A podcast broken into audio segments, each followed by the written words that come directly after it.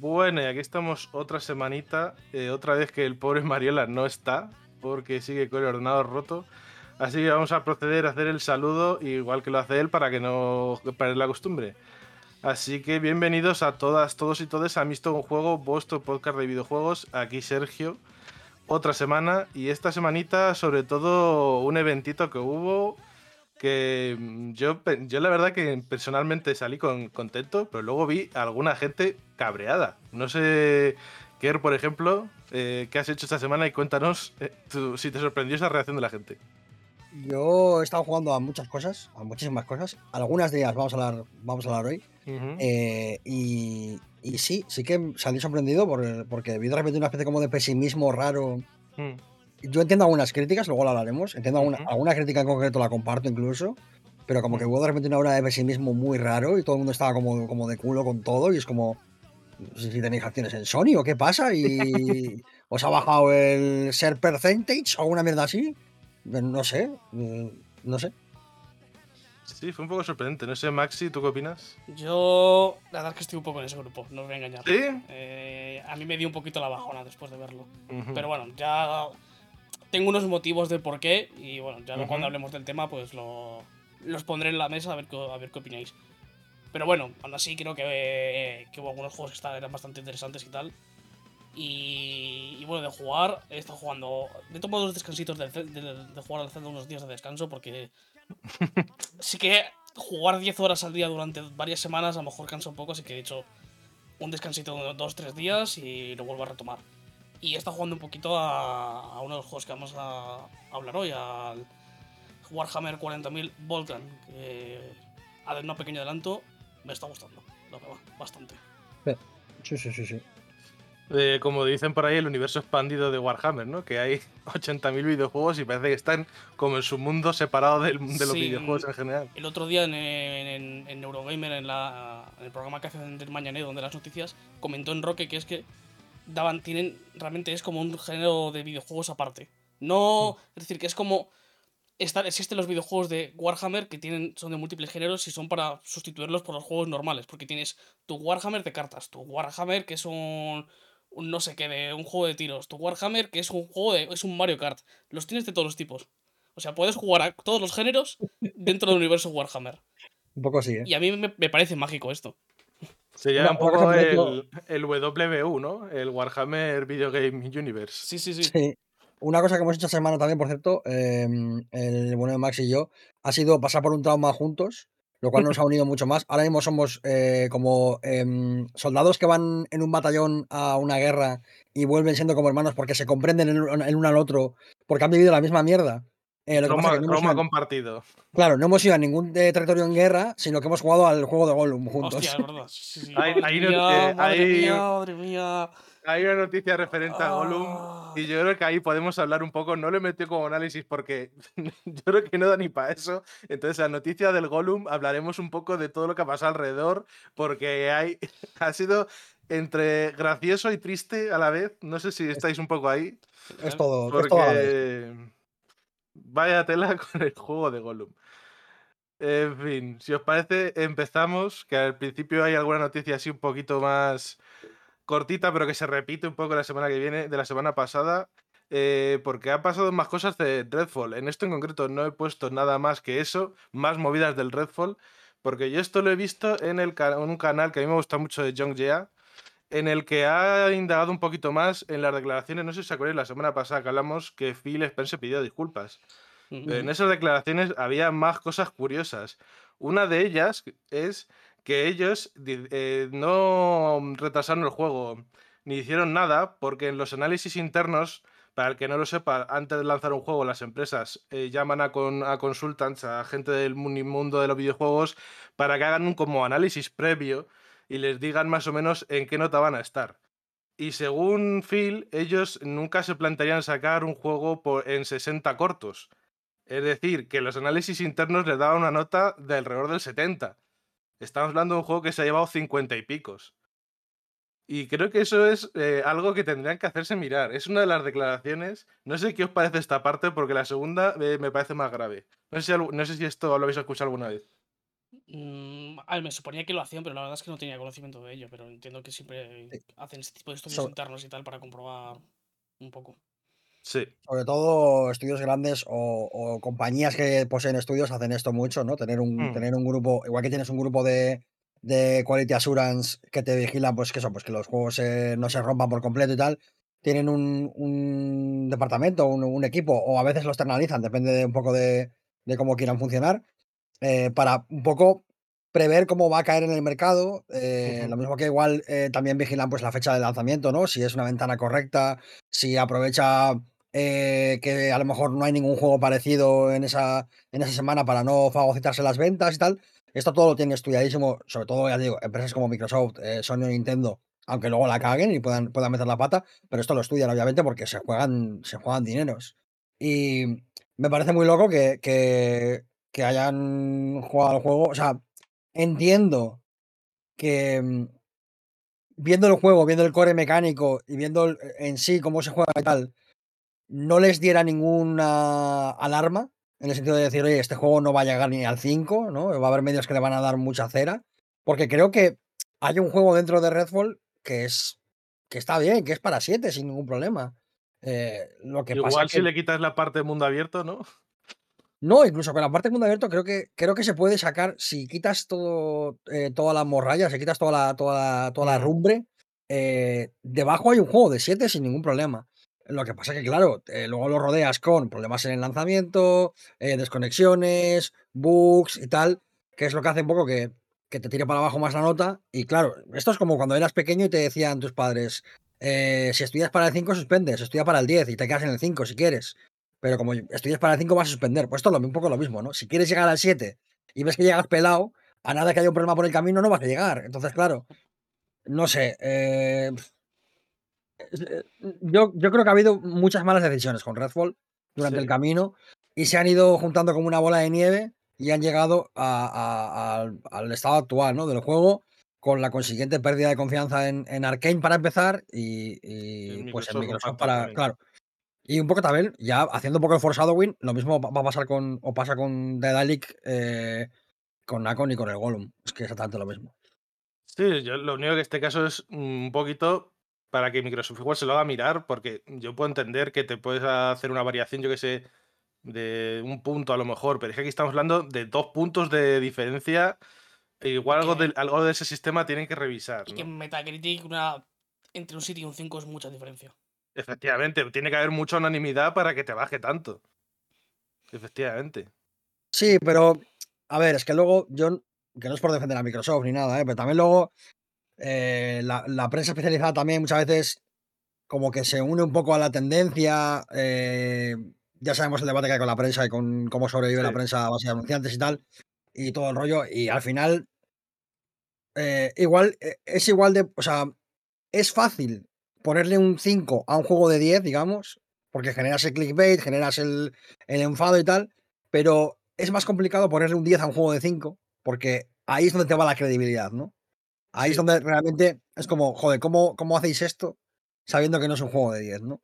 Y entonces, todos estos juegos de, de poder y de tal, pues al final son, son complicados. Y yo creo que, por ejemplo, si Redfall hubiese sido un juego que hubiese salido con muchos menos problemas de bugs, con menos problemas de conexión y con alguna cosilla cambiada, no hubiese tenido la nota tan baja que ha tenido, eh, sinceramente. Eh, No porque sea un juego excelente, que no lo es, Mm. pero porque tampoco creo que sea un juego tan terrible.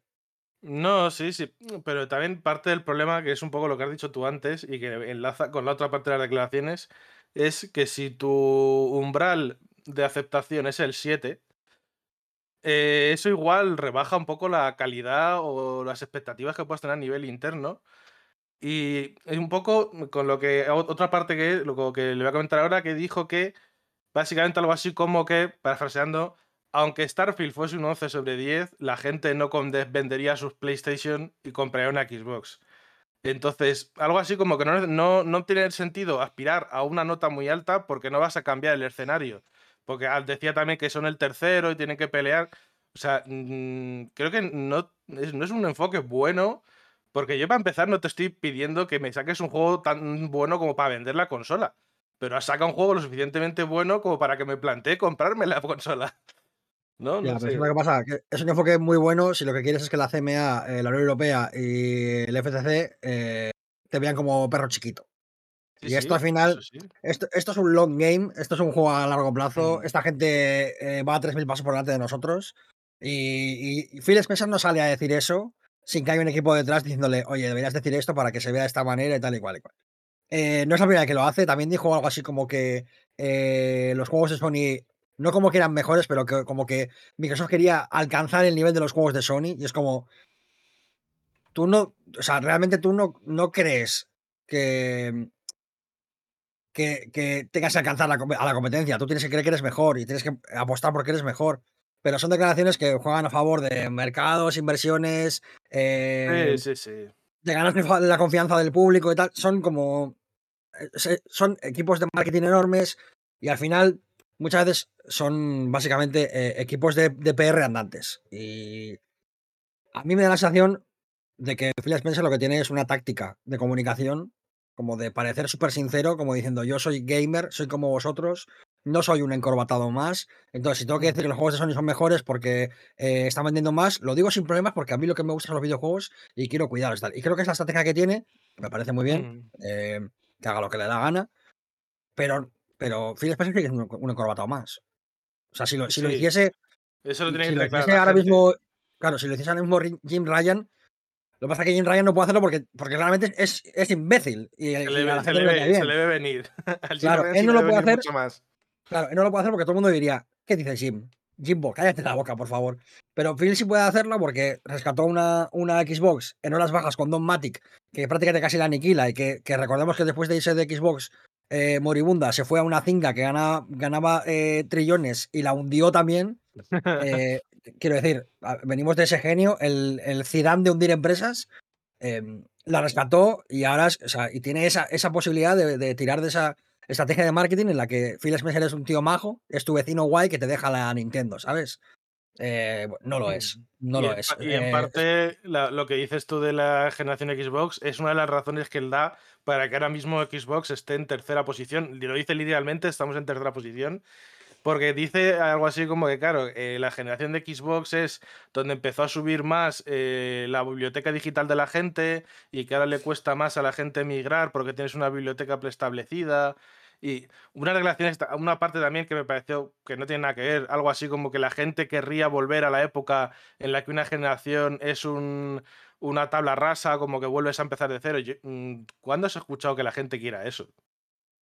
No sé, eh, es una, desde luego, si la gente tiene oportunidad y, y controla de inglés, es una entrevista en Kind of Funny Games bastante interesante, como veis, con bastantes cositas y perlitas que ha ido soltando.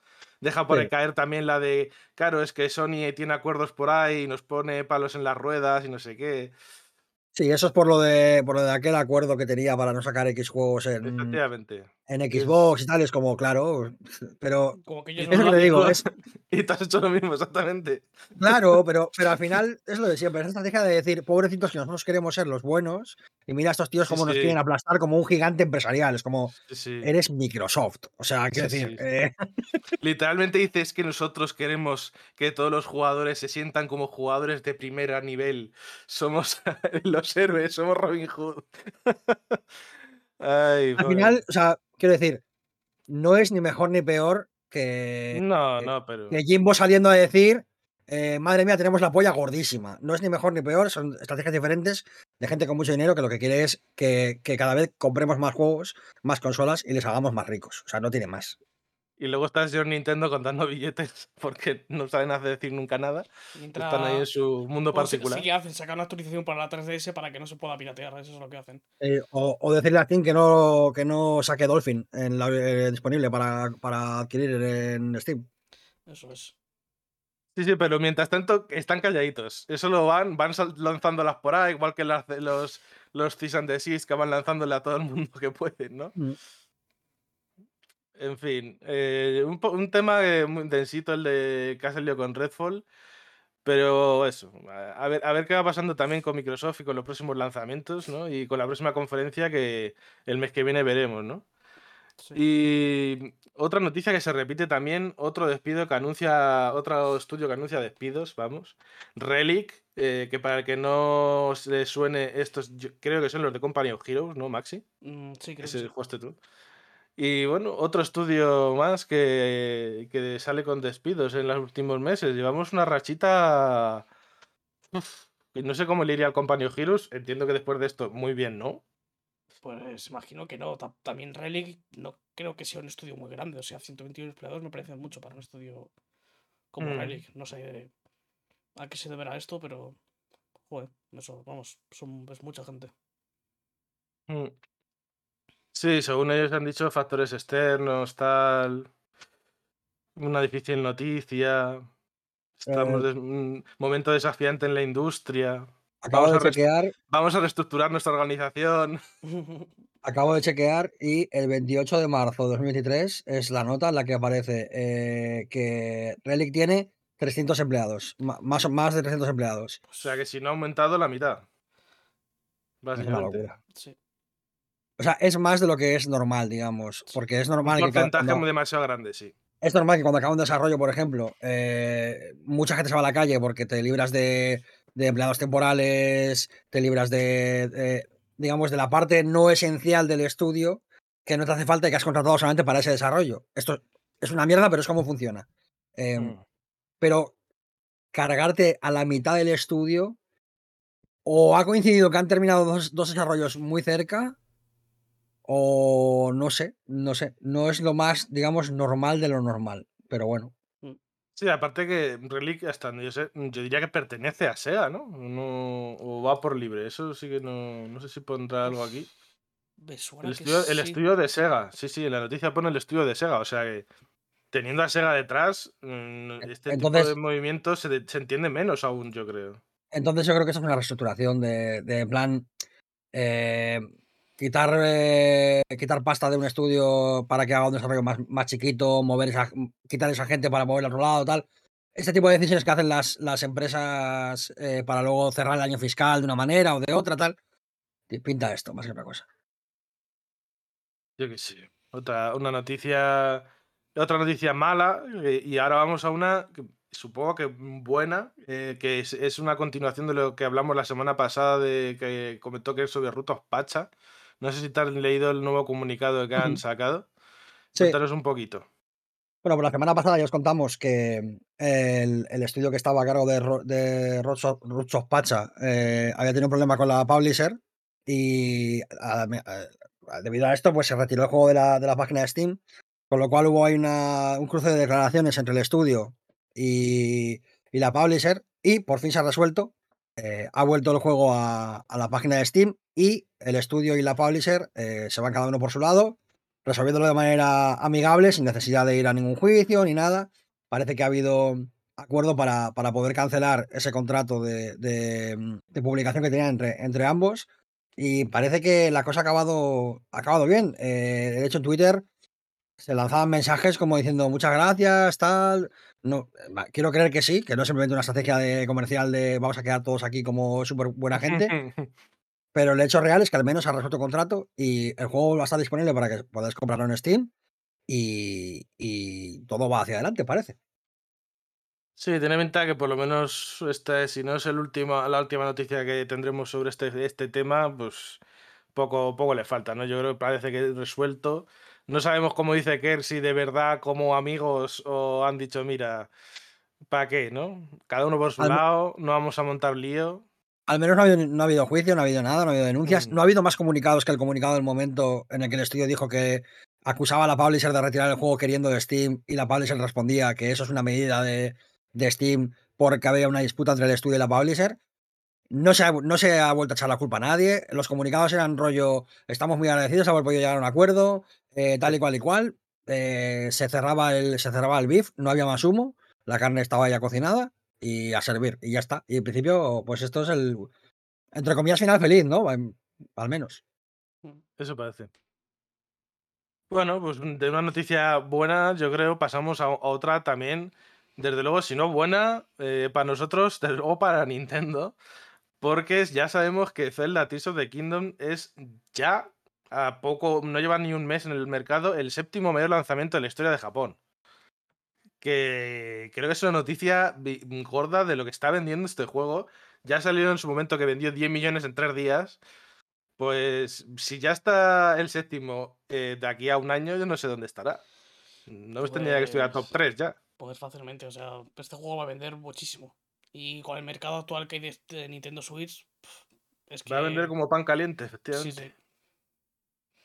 Y con razón. Que se ha juntado- Sí.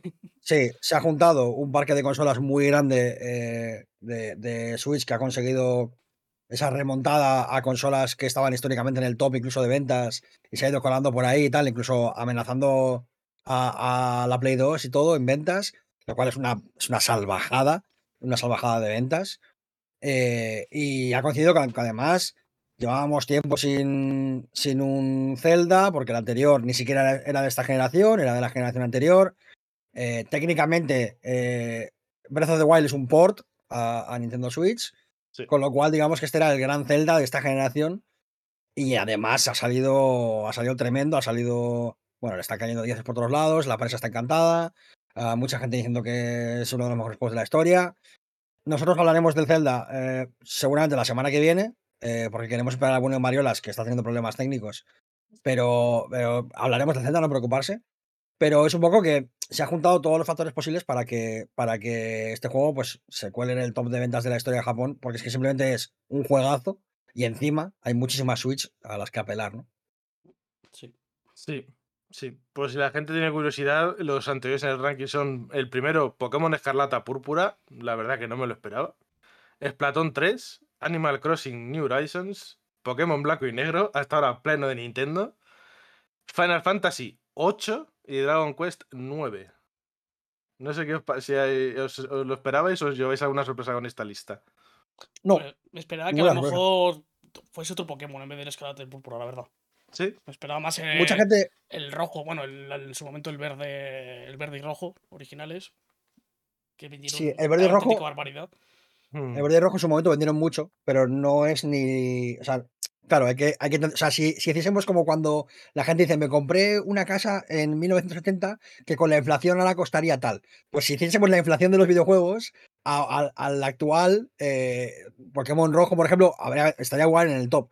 Pero claro, como no se puede hacer eso, eh, lo que pasa es que en aquel momento mucha menos gente compraba videojuegos Hmm. que ahora que es un medio mucho más masificado todavía, que todo el mundo tiene una consola en casa, que es algo totalmente normalizado, que es algo que eh, todos los chiquillos juegan al Fortnite, todos los chiquillos juegan al Pokémon. En aquel momento estaba empezando aquella, aquella Pokémon manía y no había eh, el mismo mercado que ahora.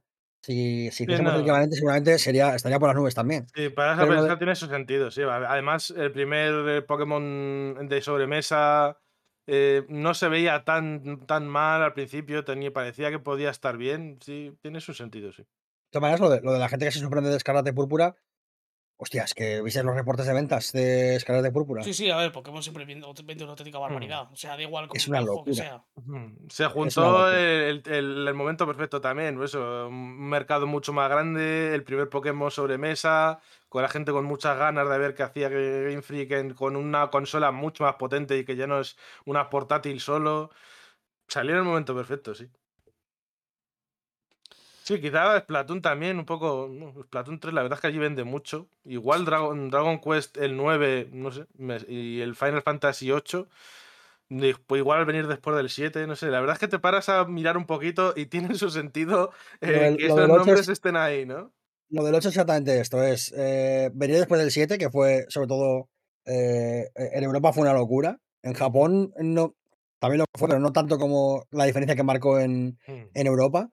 Eh, y el 8 luego es el siguiente gran Final Fantasy, que además viene con unos gráficos, o sea, que decir, ahora los coges y a Squall tiene la cara totalmente poligonada y, Sí. y, y es gracioso cuando Renoa le dice aquello de eres el chico más guapo del baile y la cara de Squall es un cuadrado ahí mal puesto. pero, pero para ese momento eh, los gráficos de, de Final Fantasy VIII eran una absoluta locura, con esos fondos pre-renderizados preciosos, con esas TGIs que eran, que eran una maravilla. Y claro, eh, evidentemente hemos vendido mucho. Y justo estaba mirando, pues no estaba seguro, pero este, tenía, yo pensaba que sí, efectivamente Dragon Quest 8 es el periplo del rey maldito, que es probablemente el más famoso de la saga hasta que ha salido el último, el 12. eh, entonces, claro, una, una vez que te paras a ver cada título y analizas el contexto, realmente la lista tiene bastante sentido, ¿no? Pues sí. En fin, y ahora una noticia que yo creo que es buena para, sobre todo para una persona que está en este podcast, que es Kerk, que es que ya tenemos fecha del juego de lucha libre que, favorito de todos los fans, ¿no? Por favor, dinos, ¿qué, qué te parece la fecha? ¿Qué te parece la noticia? Lo que me parece es que por fin sale, porque esto, eh, la gente que no lo sepa, eh, AEW Fight Forever es un juego que lleva en desarrollo mucho tiempo. Fue anunciado hace un montonazo de tiempo eh, y no, y no pare- parecía que no salía nunca. Eh, la- la empresa de AEW, que es la, que es la, la empresa de wrestling, eh, All Elite Wrestling, había ya anunciado incluso las, las reservas y tal, y todo eso se podía adquirir el juego y no había fecha todavía de- limitada, delimitada para salir. Y era un poco un caso de una cosa de, oye, ¿cuándo sale esto? ¿Cuándo sale esto? Además, la gente que lo hace es gente que hacía los mejores juegos de wrestling eh, antes de que se los tomase eh, 2K y todo esto. Eh, entonces, había mucha expectativa por volver a ver eh, un poco la esencia de esos juegos de wrestling, sobre todo por esa época de 2007, 2008, tal, em, en un juego de nuevo de, wrestling, que, parece que es una cosa como. aquí parece que es una cosa como que no pinta nada, pero esto por el mundo, cuidado. De hecho, AEW tiene, tiene un evento en, en Wembley de poco y lo ha petado. O sea, está- ha vendido más de 70.000 entradas. El wrestling está más vivo que nunca, aunque hay gente que se empeña en matarlo. Y hay mucha, hay mucha expectativa por este juego porque sobre todo los, los eh, WWE 2K están siendo un poquito, bueno, eh, eh, están siguiendo el camino de 2K con los juegos de deportes, que es esa, esa precarización de los juegos, esa monetización tan salvaje, y aunque no dejan de ser divertidos, eh, oh, Se, eh, juega, se juega porque no hay otra cosa, ¿no? Si eres fan del wrestling. Sí, y bueno, y porque, porque al final la licencia también llama mucho y porque ya Mm. digo, tampoco es que no sean, no son juegos aburridos, te pones un, un NBA y, y es divertido, lo que pasa es que todo lo que hay alrededor es una mierda. Y esto es un poco lo mismo. Y por fin sale como un poco la competencia. De hecho, AEW es un poco, tienes un poco esa esencia, nace precisamente de, de ser eh, la competencia a la WWE, que es el absoluto rey del wrestling en, en Estados Unidos y en el mundo. Y nace un poco con esa, con esa esencia de ser, digamos, la alternativa fuerte, ¿no? Y al final ese juego también se le impregna un poquito de esto, se le impregna ese aura de, de ser un poco el, el underdog, ¿no? De ser el, el, el que nadie espera que gane, y, pero, pero decir, y sí, sí, ¿no? Y hay muchas ganas porque, bueno, hay cosillas que recuerdan a lo que digo, a, a juegos antiguos. se han visto capturas de cosillas. El juego más feo que, que No no es más bonito. Y desde luego a mí me gustó la noticia de. eh, nos estáis preguntando si va a haber sangre. Sí, va a haber sangre. Y sale ahí Yo el ring que, que con sangre por todas partes. Es- Esto parece que no, pero es una cuestión muy importante en el wrestling porque eh, hubo un proceso en el que la WWE eh, pasó a ser eh, lo que se llama PG, que es para todos los públicos. Entonces ya no se permite sangrar. Sangrar es uno de los actos eh, más normales y corrientes dentro del wrestling. Los, los wrestlers, para sangrar, se hacen pequeños cortes en la frente, eh, que son cortes muy son superficiales, pero sangran mucho. Y es algo histórico del wrestling. Eh, hay imágenes eh, míticas de, yo qué sé, Ric Flair con la cara ensangrentada, por ejemplo, ¿no? Am, pero claro, una vez te pones eh, para todos los públicos, tú no puedes sangrar. Porque evidentemente pues, no vas a poner a los niños toda la sangre en la cara, eh, peña ahí eh, ahogándose en sangre, no está, no está guay. Entonces, claro, el hecho de que la AEW, por ejemplo, sea un- un- una empresa donde se puede sangrar o se pueden decir tacos, la hace un poquito edgy. Esto tiene que ver, eh, no quiero dar mucha champa, pero esto tiene que ver con la época en la que eh, la WWE y la, y WCW tenían una disputa, luego con la ECW también, en la que ECW era básicamente el niño edgy, eh, que era todo sangre, espinas, pegarse lo más heavy posible, y la WWE era todo lo contrario. Y, y esto es un poco otra vez revivir esa, esa disputa que es igual am, la gente eh, la época que más recuerda a la gente con más cariño, ¿no? Eh, hablamos de una época en la que se invadían con tanques, todo, es una, una locura absoluta, la verdad, es que no os podéis imaginar. y hay muchas ganas, hay muchas ganas. Lo jugaré y veremos a ver qué pasa. eh, tengo muchas ganas. Eh, sé que es feo como, como la vida. eh, sé que eh, va, va a estar. O sea, he visto animaciones. Son torpísimas las animaciones, pero lo voy a amar. Es que no sabes. O sea, va a ser cogerlo en mis manos y decir, hijo mío, qué tonto eres, como te quiero. Ay, madre mía. Siempre me acordaré de, de la Lorelin lloró por, porque tú metiste a, a Paula de Eurogamer, ¿no? Eso, para que no lo sepa, Sí. es culpa de Kirk. A ver, en mi defensa diré que era muy la mierda de, de Paula ya de antes. Solo Yo solo tuve que hacerle. Un empujoncito al final, que no es como-. Claro, yo tuve que hacerle el pitch adecuado, que básicamente era presentarle a los Golden Lovers, que son eh, Kenny Omega y Kota Ibushi, y son dos señores que son novios y se pegan, y, pegan con, y se pegan con gente. No sé, no sé si hemos dicho en concreto la fecha, eh, 26 de junio. Sí. Eh, un mesecito más o menos tenéis. A ver si Y- me mandan, a ver si me mandan clave. Yo, yo confío. I wanna believe, ¿no? Sí, sí, sí, sí. Bueno, y pasamos de una noticia buena para Kirk a una posiblemente buena para mí, porque eh, ha anunciado el estudio Bad Brain Games, que así a, a pelo igual no suena tan bien, pero está formado por ex empleados de Ubisoft, que van a hacer una ambiciosa nueva franquicia, un juego de acción-aventura con narrativa. Y aquí hay gente que ha trabajado como por ejemplo Far Cry 2, Shell of Light, Watch Dogs, Splinter Cell Conviction. Yo tengo ganas de ver lo que enseña esta gente. Igual soy el único. No, siempre puedes Pero- tener, o sea, al final Ubisoft tiene talento al final. Es decir, el problema de, Ubi- el problema de Ubisoft son los directivos, yo creo, pero talento tiene. Porque Sí, el problema, el bien. no es la fuerza humana, es la dirección a la Claro, que claro. se le da, ¿no? Exactamente.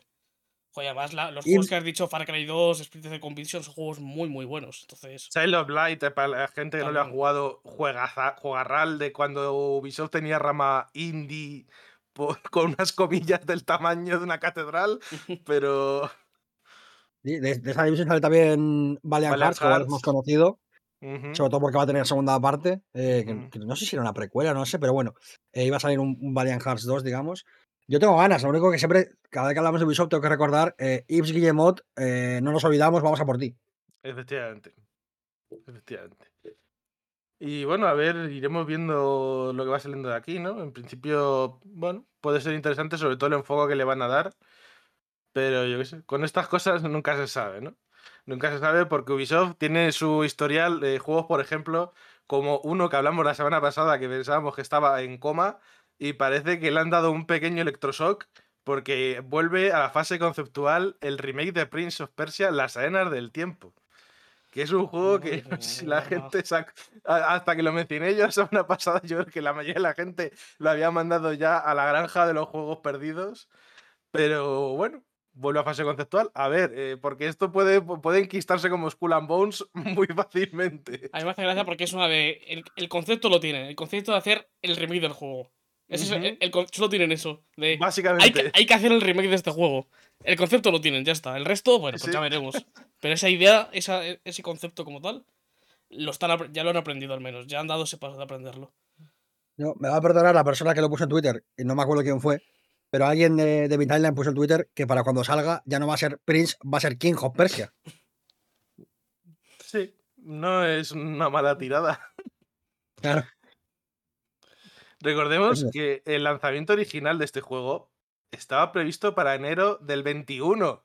Sí, sí. Dos- Sí. hace dos años y pico. Porque este juego se anunció, yo creo que fue en ese, en el E3 anterior, en el del 20. En plan, ya está listo. Y lo que se vio fue. eh, no. No, es que no hay más, no hace falta más palabras. Borcheroso. veías eso y era no. Era Pues yo, yo, en mi opinión, se veía incluso peor que el original. Que tiene tela, porque estamos hablando de un juego que no sé si sería igual de 2001 por ahí, el, el Prince of Persia. Eh, 2003, concretamente. Y Este- pf, verte esto peor entra- tiene mérito, ¿eh? Tiene mérito. Sí, esto entra dentro del desastre que está haciendo Ubisoft recientemente.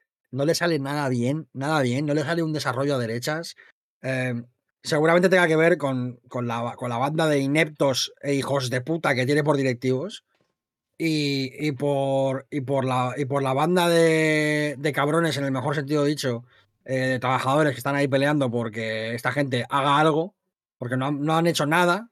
Han, han hecho declaraciones de que iban a cambiar las cosas, pero no han hecho nada luego. Eh, de literalmente lo hecho, que hace un maltratador. Me suena que hay una cuenta en Twitter que cuenta los días Sí. que llevan sin hacer Ujú. cosas, ¿no? Literalmente lo que hace un maltratador cuando te dice voy a cambiar. Es la última Sí. vez eh, que, te, que, te- que le pego una- un puñetazo a la pared cuando discuto contigo. Eh, te juro que voy a cambiar. Es literalmente lo mismo. Eh, pu- puro gaslight eh, para luego seguir igual.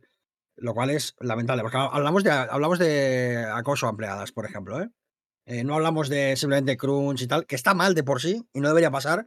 Pero es que hablamos de un extra y de, y de no tomar ningún tipo de decisiones para apartar a la gente que ha estado, pues, por ejemplo, pasándole la mano por la falda a alguna que otra chica, ¿no?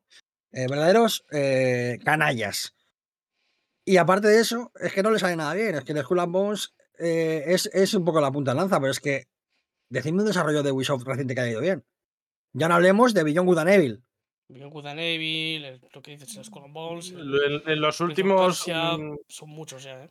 Fácilmente en los últimos cinco años, el, el único juego que les ha dado beneficios es el, As- el Assassin's Creed Valhalla.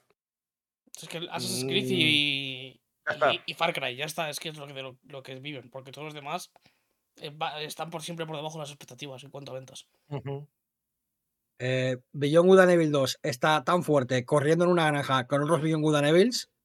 Con el, el, el Beyond Good Nivel 2 original que iban a hacer hace 20 años. con El- eso está que era, corriendo. el que era una secuela directa del, del 1. Exactamente. La madre que me parió, tío. Y también con, probablemente con, el- con la saga Splinter Cell, porque hay rumores de eh, remake. Pero, y- pero eso. Pero es que eso ya dire- dire- directamente ellos la han enterrado, la Cell. Pero quiero recordar que con Beyond Good and Evil 2 hemos visto dos cosas. Un tráiler CGI y una propuesta para que les mandemos eh, nuestros dibujos para que los metan en el juego. Estas las, las dos cosas que hemos visto de Beyond Good and Evil 2 son estas. Es gravísimo. Las cosas como son, el trailer CGI tenía pinta de dibujar un universo interesante, pero claro, es un eh, CGI. Se, mostró algo de gameplay a medio hacer también en, un momento, rollo, Sí, de típico de conferencia de y un- algo así. Y sí. el mono con el jetpack, algo así, pero es como estaba Sí. tan a medio hacer que. O sea, se veía que, que no llevaba nada hecho eso.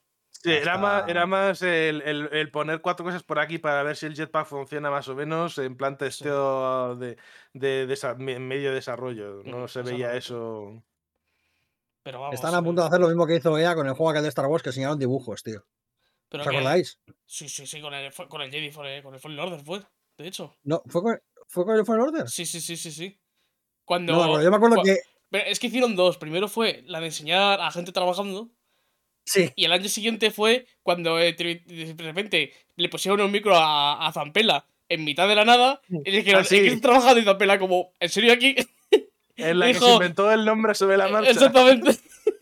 que dijo Star Wars, Jedi, Fallen Order. Y, y- Le faltó hacer un plan. Por ejemplo. Por ejemplo, ha colado, ¿no? increíble, eso tío. fue. Ay, madre mía. Lo de EA es una cosa también, ¿eh? Porque con, con el skate también fue eh, de salir y decir, eh, bueno, chavales, sabemos que os gusta mucho la saga de skate. Estamos haciendo el 4. Un abrazo.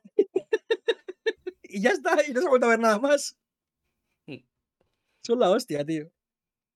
Sí, que poco se habla que Star Wars, no al nivel del Señor de los Anillos, pero para el nivel de la saga eh, lleva unos cuantos años que los juegos no son la hostia, ¿no? El- el- los últimos, el Fallout del Survivor, en mi opinión, no están nada mal, pero, joder, con, la, con lo que podía dar de sí esa saga, Pues sí, es- le está pasando eso como Shadow- No es tan grave como en Shadow the Anillos, pero es un poco lo mismo, de que Sí. gozaron de muy buena salud en, la, en los 2000 Star Wars incluso antes, en los 90, ya gozaba de muy, muy buena salud con los juegos. Sí, fue, es que la época del juego de la tercera peli, el- los Battlefront originales, que, no- que nos quitaron el Battlefront 3 y yo eso no se lo perdonaré al que matase ese proyecto en la vida, porque eso tenía una pinta increíble.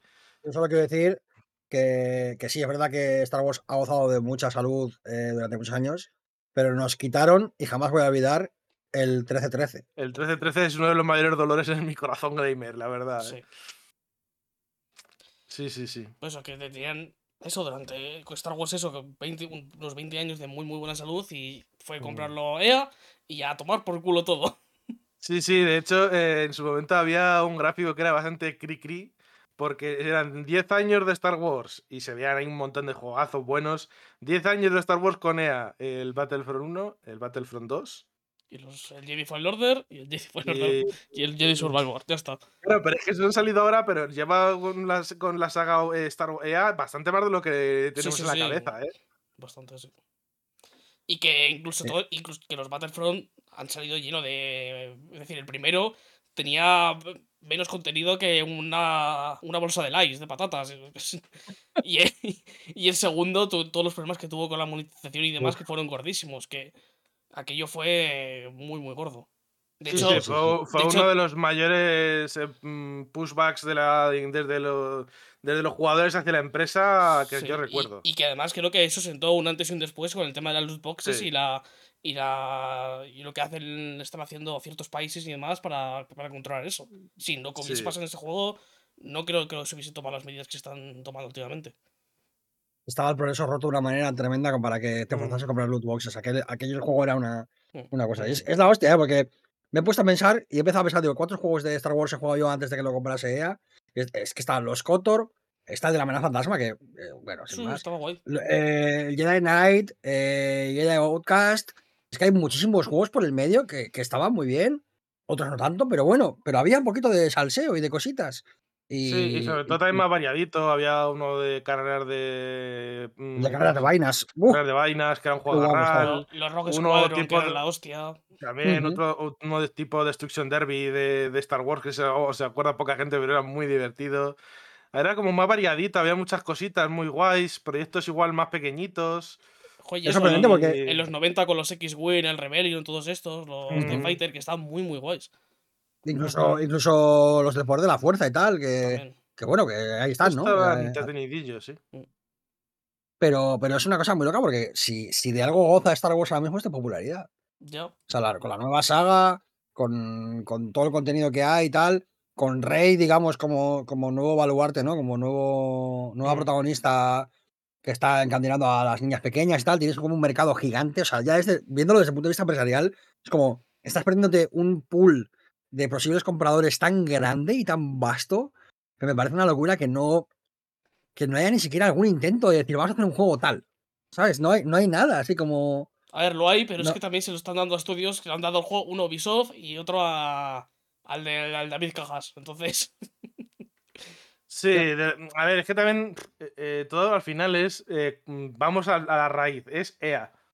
Estamos hablando también de una empresa que se, lo carga, se carga todo lo que toca. Y incluso los Battlefront a nivel de gameplay son juegos muy divertidos. El problema es todo lo que ponen alrededor.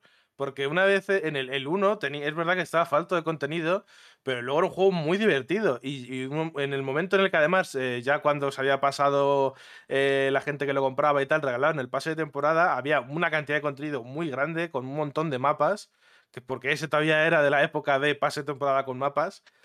Y en el 2, una vez que consiguieron darle la vuelta a toda la mierda que había al principio, era un juego también eh, a nivel de controlar, muy, de gameplay muy divertido. Pero S.A. y bueno, pues eso, solo sabe joder las cosas que toca, es que no saben hacer otra cosa. pues sí. Vamos, no sé, no sé cómo el Squadron salió.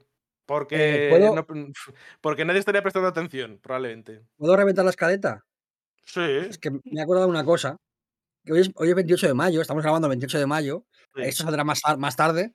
Pero hoy grabando, ahora mismo, dentro de, eh, creo que es como eh, 10 minutos, empieza la Summer Games Done Quick. Que es literalmente eh, el paraíso de los videojuegos. y por decirlo, eh, la Summer Games Done Quick, pues si alguien no sabe lo que es, es un evento benéfico en el que la gente hace speedruns. Speedruns es básicamente pasarse un juego lo más rápido posible. Eh, hay muchas categorías, con eh, aprovechando errores, aprovechando bugs, saliendo del mapa o eh, simplemente haciéndolo muy rápido todo. Y es un evento muy guay em, que os recomiendo que veáis porque es muy divertido, se aprende mucho los juegos. Muchas veces van incluso los, los developers. la gente que se pasa los juegos conoce los juegos a nivel, ya no solamente em, a nivel de jugarlos, sino que conoce cosas de dentro de- del tema del desarrollo, del tema de la programación, de cómo funcionan las cosas. Es muy divertido verlos porque las runs son o muy divertidas o muy informativas o ambas. Y, y además podéis donar si queréis, que las luchas suelen ser siempre, contra contra causas muy nobles, como por ejemplo lucha contra el cáncer y este tipo de, de cuestiones eh, benéficas eh, tan, tan importantes que, por desgracia, eh, necesitan dinero porque, bueno, pues la vida, por lo que sea, decide que es más guay investigar, yo que sé, armas, por ejemplo, ¿no? Eh, eh, ¿lucha, contra, ¿Lucha contra esta enfermedad rara? No, pero 40 tipos de drones para bombardear Palestina, de puta madre, ¿no? Así que, que si podéis donar, gastaros el Prime en Twitch o lo que sea, pues, pues oye, pues está guay. Lo que no está tan guay es uno de los lanzamientos más recientes que hemos tenido. Ahora sí viene el momento de efectivamente tirarle mierda al de Lord of the Rings, Gollum. Porque eh, esto, vamos a primero introducir la noticia que, eh, unida a lo que vamos a ver después, eh, puede ser un poco desastre y es que el estudio detrás del Señor de los Anillos, Gollum, está ya trabajando en otro juego del Señor de los Anillos. Que teniendo en cuenta que este se ha llevado unas notas por debajo del 40 de media, que está en la, en los en, la lista de los peores juegos de Metacritic, pues bueno, igual es preocupante, ¿no? Mm, Madre mía, el Gollum cómo ha salido. Yo la verdad tengo que decir que me esperaba que saliese un juego regulero, no me esperaba que saliese tremenda mierda. Yo igual, entonces, esperaba que saliese malo, pero no, no tan tan malo, porque es que es una cosa vergonzosa, o sea, un- es muy malo, ¿eh? Pero muy malo. Y ya no solo que sea, que sea malo, sino que tiene algo que para mí mata cualquier juego, que es que es aburrido. Es Mm. soporífero. Claro, es que en, algún vídeo, creo que precisamente otra vez John Jack, que vi uno sobre este s- tema, diciendo, es que tienes un personaje como Gollum que es muy interesante, que tiene unos claroscuros ahí, una historia, a lo mejor puede la oscuridad de Smigol y, bueno, eh, igual no es el más interesante, pero que podría tener su aquel explorar el personaje. Y básicamente el juego es, eh, se basa en escuchar conversaciones de elfos sobre política que no te importan una puta mierda. Entonces, mm, ya de por sí a nivel gameplay eh, se ve pocho, pero es que encima a nivel historia no te aporta nada. Es lo que digo. Terrible, es que si está este juego, de verdad, es que... Y es lo mismo que hablamos la semana pasada de, de que como... Y lo que acabamos de mencionar también con Star Wars, de lo mal que están tratando a esta franquicia, a, a este IP, es que da lástima. Es que incluso hay, hay una imagen que está circulando antes, a un momento. eh, No sé si os acordáis o lo habéis visto, la imagen está promocional con el Gollum ahí con frases alrededor, en plan, a ver si convences a Smigol. Y luego ves esa imagen y decías, uff, ya se veía Regu, se veía como en el límite, pero es que lo que ha salido es aún más feo. Es que han cogido la primera, la, la estándar. Tú abres un Word, la primera fu- fuente que te sale, que el Time Roman Calibri, que son las de siempre, y es que ni se han molestado en cambiarla. eh, muy feo todo, no sé, es que es feo en general el juego. Gráficos como de mm, casi de menos de Play 2, de Play 1 mitad de generación. Todo mal, ¿eh? Con este juego, es que no se salva nada. Todo, todo mal. eh, claramente, este encargo a Daedalic le ha, venido grande. eh, Muy grande. No, porque Daedalic no tenga capacidad de hacer cosas guays, sino porque creo que es un, creo que es un proyecto que apunta a AAA y no llega ni a AA. Eh, creo que no están preparados para hacer esto. eh, con lo cual, la culpa es de quien ordena que Daedalic haga esto. Para mí, lo que pasa es que creo que va a ser Daedalic la que se va a comer el marrón. Eh, porque al final es el nombre del estudio, es, es quien lo ha hecho y, y el juego está mal. Es que el juego está mal, es que no se puede decir otra cosa. O sea, a mí no me gusta especialmente meterme con los juegos malos. No, no disfruto especialmente de, de- de hablar aquí de lo malo que es el Gollum como para divertirme. Pero es que, está, es que está mal, es que la jugabilidad es terrible, el gameplay es aburrido, eh, a- tiene errores, eh, como digo, o sea, los reflejos no están bien puestos, la iluminación está rota, eh, ya digo, eh, el diseño de los niveles es terrible, te pierdes cada dos por tres porque, porque se les ocurre cosas como, por ejemplo, llevarte la cámara hacia un lado para que luego el camino esté a la espalda y, y entonces tú no sabes, claro, lo normal es ir hacia adelante en un juego, Sí. especialmente si la zona es un pasillo. Entonces, Mm. eh, tienen momentos de diseño de niveles que es un, que es un desastre. eh, es que, es que es- eh, cosas como, como lo de que te, te metes en un túnel y no puedes girar la cámara, si solamente puedes darte la vuelta para ir para atrás, para mover la cámara, es como, ¿por qué no tengo una cámara libre? ¿Por qué no me pones cosas interesantes aquí, en este túnel? Algo. Y no hay nada, ¿no? Y, y las misiones son un desastre, las Mm. animaciones son un desastre, los rigs son un desastre. Estábamos jugando eh, eh, Max y yo, y los orcos que no llevan armas tienen el puño cerrado como si llevasen armas porque solamente hay un rig de, de orco y lo que hacen es aprovechar el mismo rig para el mismo esqueleto, digamos, para todos los orcos. Por lo tanto, todos los orcos que no llevan armas tienen el puño cerrado. Van- Siempre. Van enfadados. Como si fuese un Playmobil. ¿Habéis Es un visto Playmobil, también al que le pones la- la- el, arma dentro, tío. Es, es Sí. terrible. Es ¿Habéis visto terrible. la, la animación del Gollum columpiándose de, de algún sitio? La, la- los or- l- la Es animación dura, de, los- ¿eh? de caminar de los orcos es una cosa que no te lo crees, ¿eh? Sí, sí. No sé, yo es que, mm, te- sinceramente, yo sé que esto a un estudio le dolerá mucho, pero igual alguien en algún momento tendría que haber dicho, esto no está para lanzarlo. Claro, pero esto no es culpa del estudio.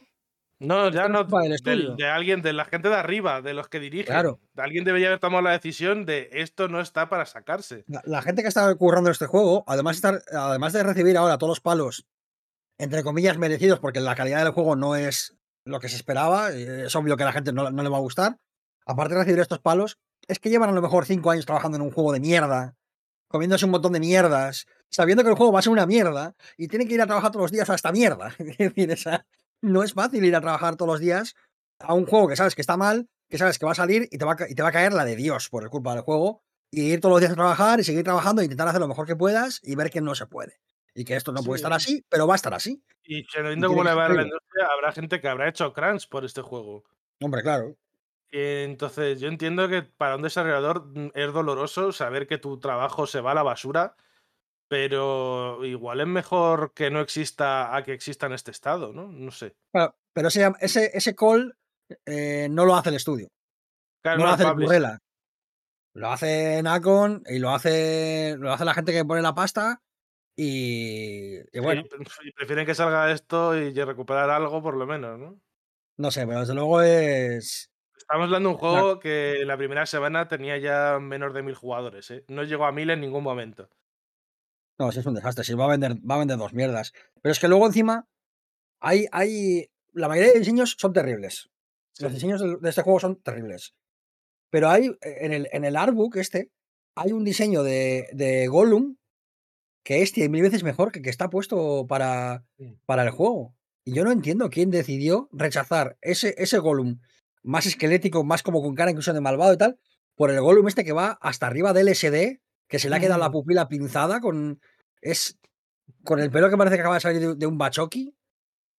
Es que no entiendo nada, tío. Es, Por es cierto, eh, no sé si estás hablando lo mismo, pero yo he visto eh, que po- el co- típica compendio de información y tal es un DLC.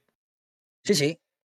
Bueno, y no hablemos de Del que para que, de versión original de Élfico. efectivamente, para que los elfos hablen en Sindarin, hay que pagar. Hay que pagar para, Para- que los elfos hablen en élfico. Para ahí un. Con la reserva había un pack de motes eh, de Gollum. Cuatro pa- pavos el DLC. Es que eso es. Y uno de los emotes, por ejemplo, es que aparece una mosca y Gollum la persigue un poquito. sí. Estamos hablando de que para conseguir esto tienes que pagar 100 euros. Que el juego base cuesta 60 y la edición tocha cuesta 100 pavos. No sé, yo. A mí me da mucha pena. Porque, porque he dicho, la gente que va a pagar esto va a ser la gente que menos se lo merece. Eh, la gente que lo compre, básicamente, ilusionada, y, el y las currelas del estudio que estarán hasta los huevos. Pero no puedes hacer un juego en el que para saltar de espaldas la cámara no te dice, no te mira, no te mira dónde tienes que ir. No, no puedes ver hacia dónde vas. Esto es, o sea, esto es imperdonable. Es imperdonable. Que son, O sea, lo que no puede son, ser es- errores que, está, que, ya- que en 2003 ya no, ya no ocurrían. Ese Claro. tipo de cosas.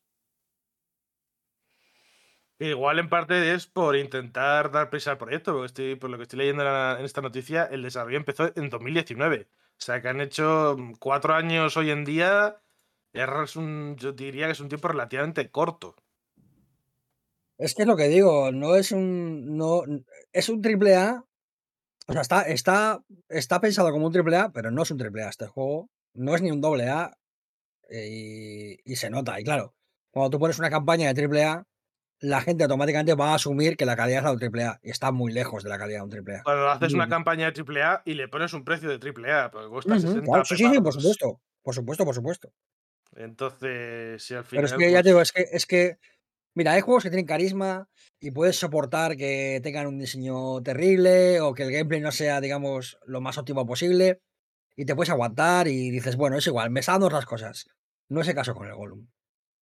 Es que el diseño de las misiones es terrible.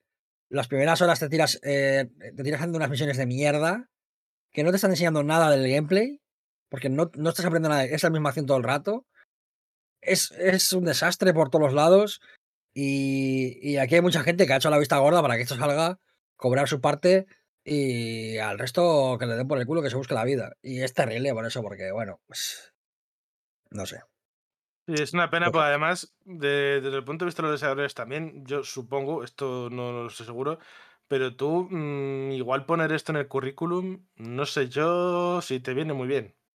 Igual has estado cinco años, bueno, cuatro años trabajando en esto, habrás cobrado tu salario, pero igual tienes que dejar un vacío en tu currículum de cuatro años. A ver, quiero creer que por mucho que tú pongas, eh, trabajé en el Gollum durante cuatro años, tú tienes un portfolio donde tú, si yo que sé, si eres animador 3D, por ejemplo, donde tienes tus animaciones y lo que eres capaz, y creo que eso tiene que pesar más que he estado en un proyecto que acabó siendo un proyecto muy malo. Eh, Sí. Pienso, vamos. Yo no contrataría a cualquier persona que me diga, yo es que trabajé en la NASA, es como, ya, ¿y usted qué hizo en la NASA? No, yo es que ponía cafés. Bueno, pues es que yo necesito un ingeniero aeroespacial. eh, ¿Sabes? O sea, eh, si me traes tu, tu currículum y me dices, trabajé en la NASA, pero me dices, eh, ya, pero es que era, eh, era barman en la cafetería de la NASA, no me interesa lo que haces. No es para lo que yo te quiero contratar. Sí, sí, sí.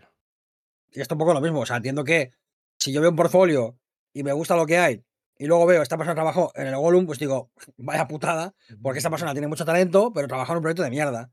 Sí, Eh, confiemos, pensar, en, porque la, confiemos en la- que vaya así, sí. la- la alternativa me enfada, me enfada muchísimo y me cabrea muchísimo, la verdad, sinceramente. ¿eh?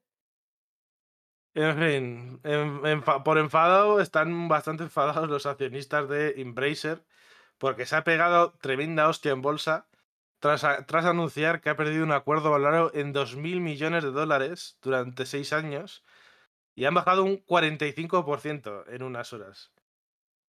Uf, eh, esto para el futuro de Embracer no sé cómo será porque uf, cuando te metes esta hostia es que los desarrolladores, o sea, los inversores están en plan, uff, esto igual no es una inversión segura, ¿no? Los ricos lloran, pero tampoco nos importa, así que para adelante. Sí, sí, como curiosidad, yo lo he visto y me ha, me ha sorprendido eh, en parte porque sí que es verdad que compra mucho. Tiene 130 estudios internos, 200 juegos en diferentes estadios de desarrollo y 850 propiedades intelectuales. Mm, madre mía, tremendo, tremendo transatlántico Embracer, ¿eh?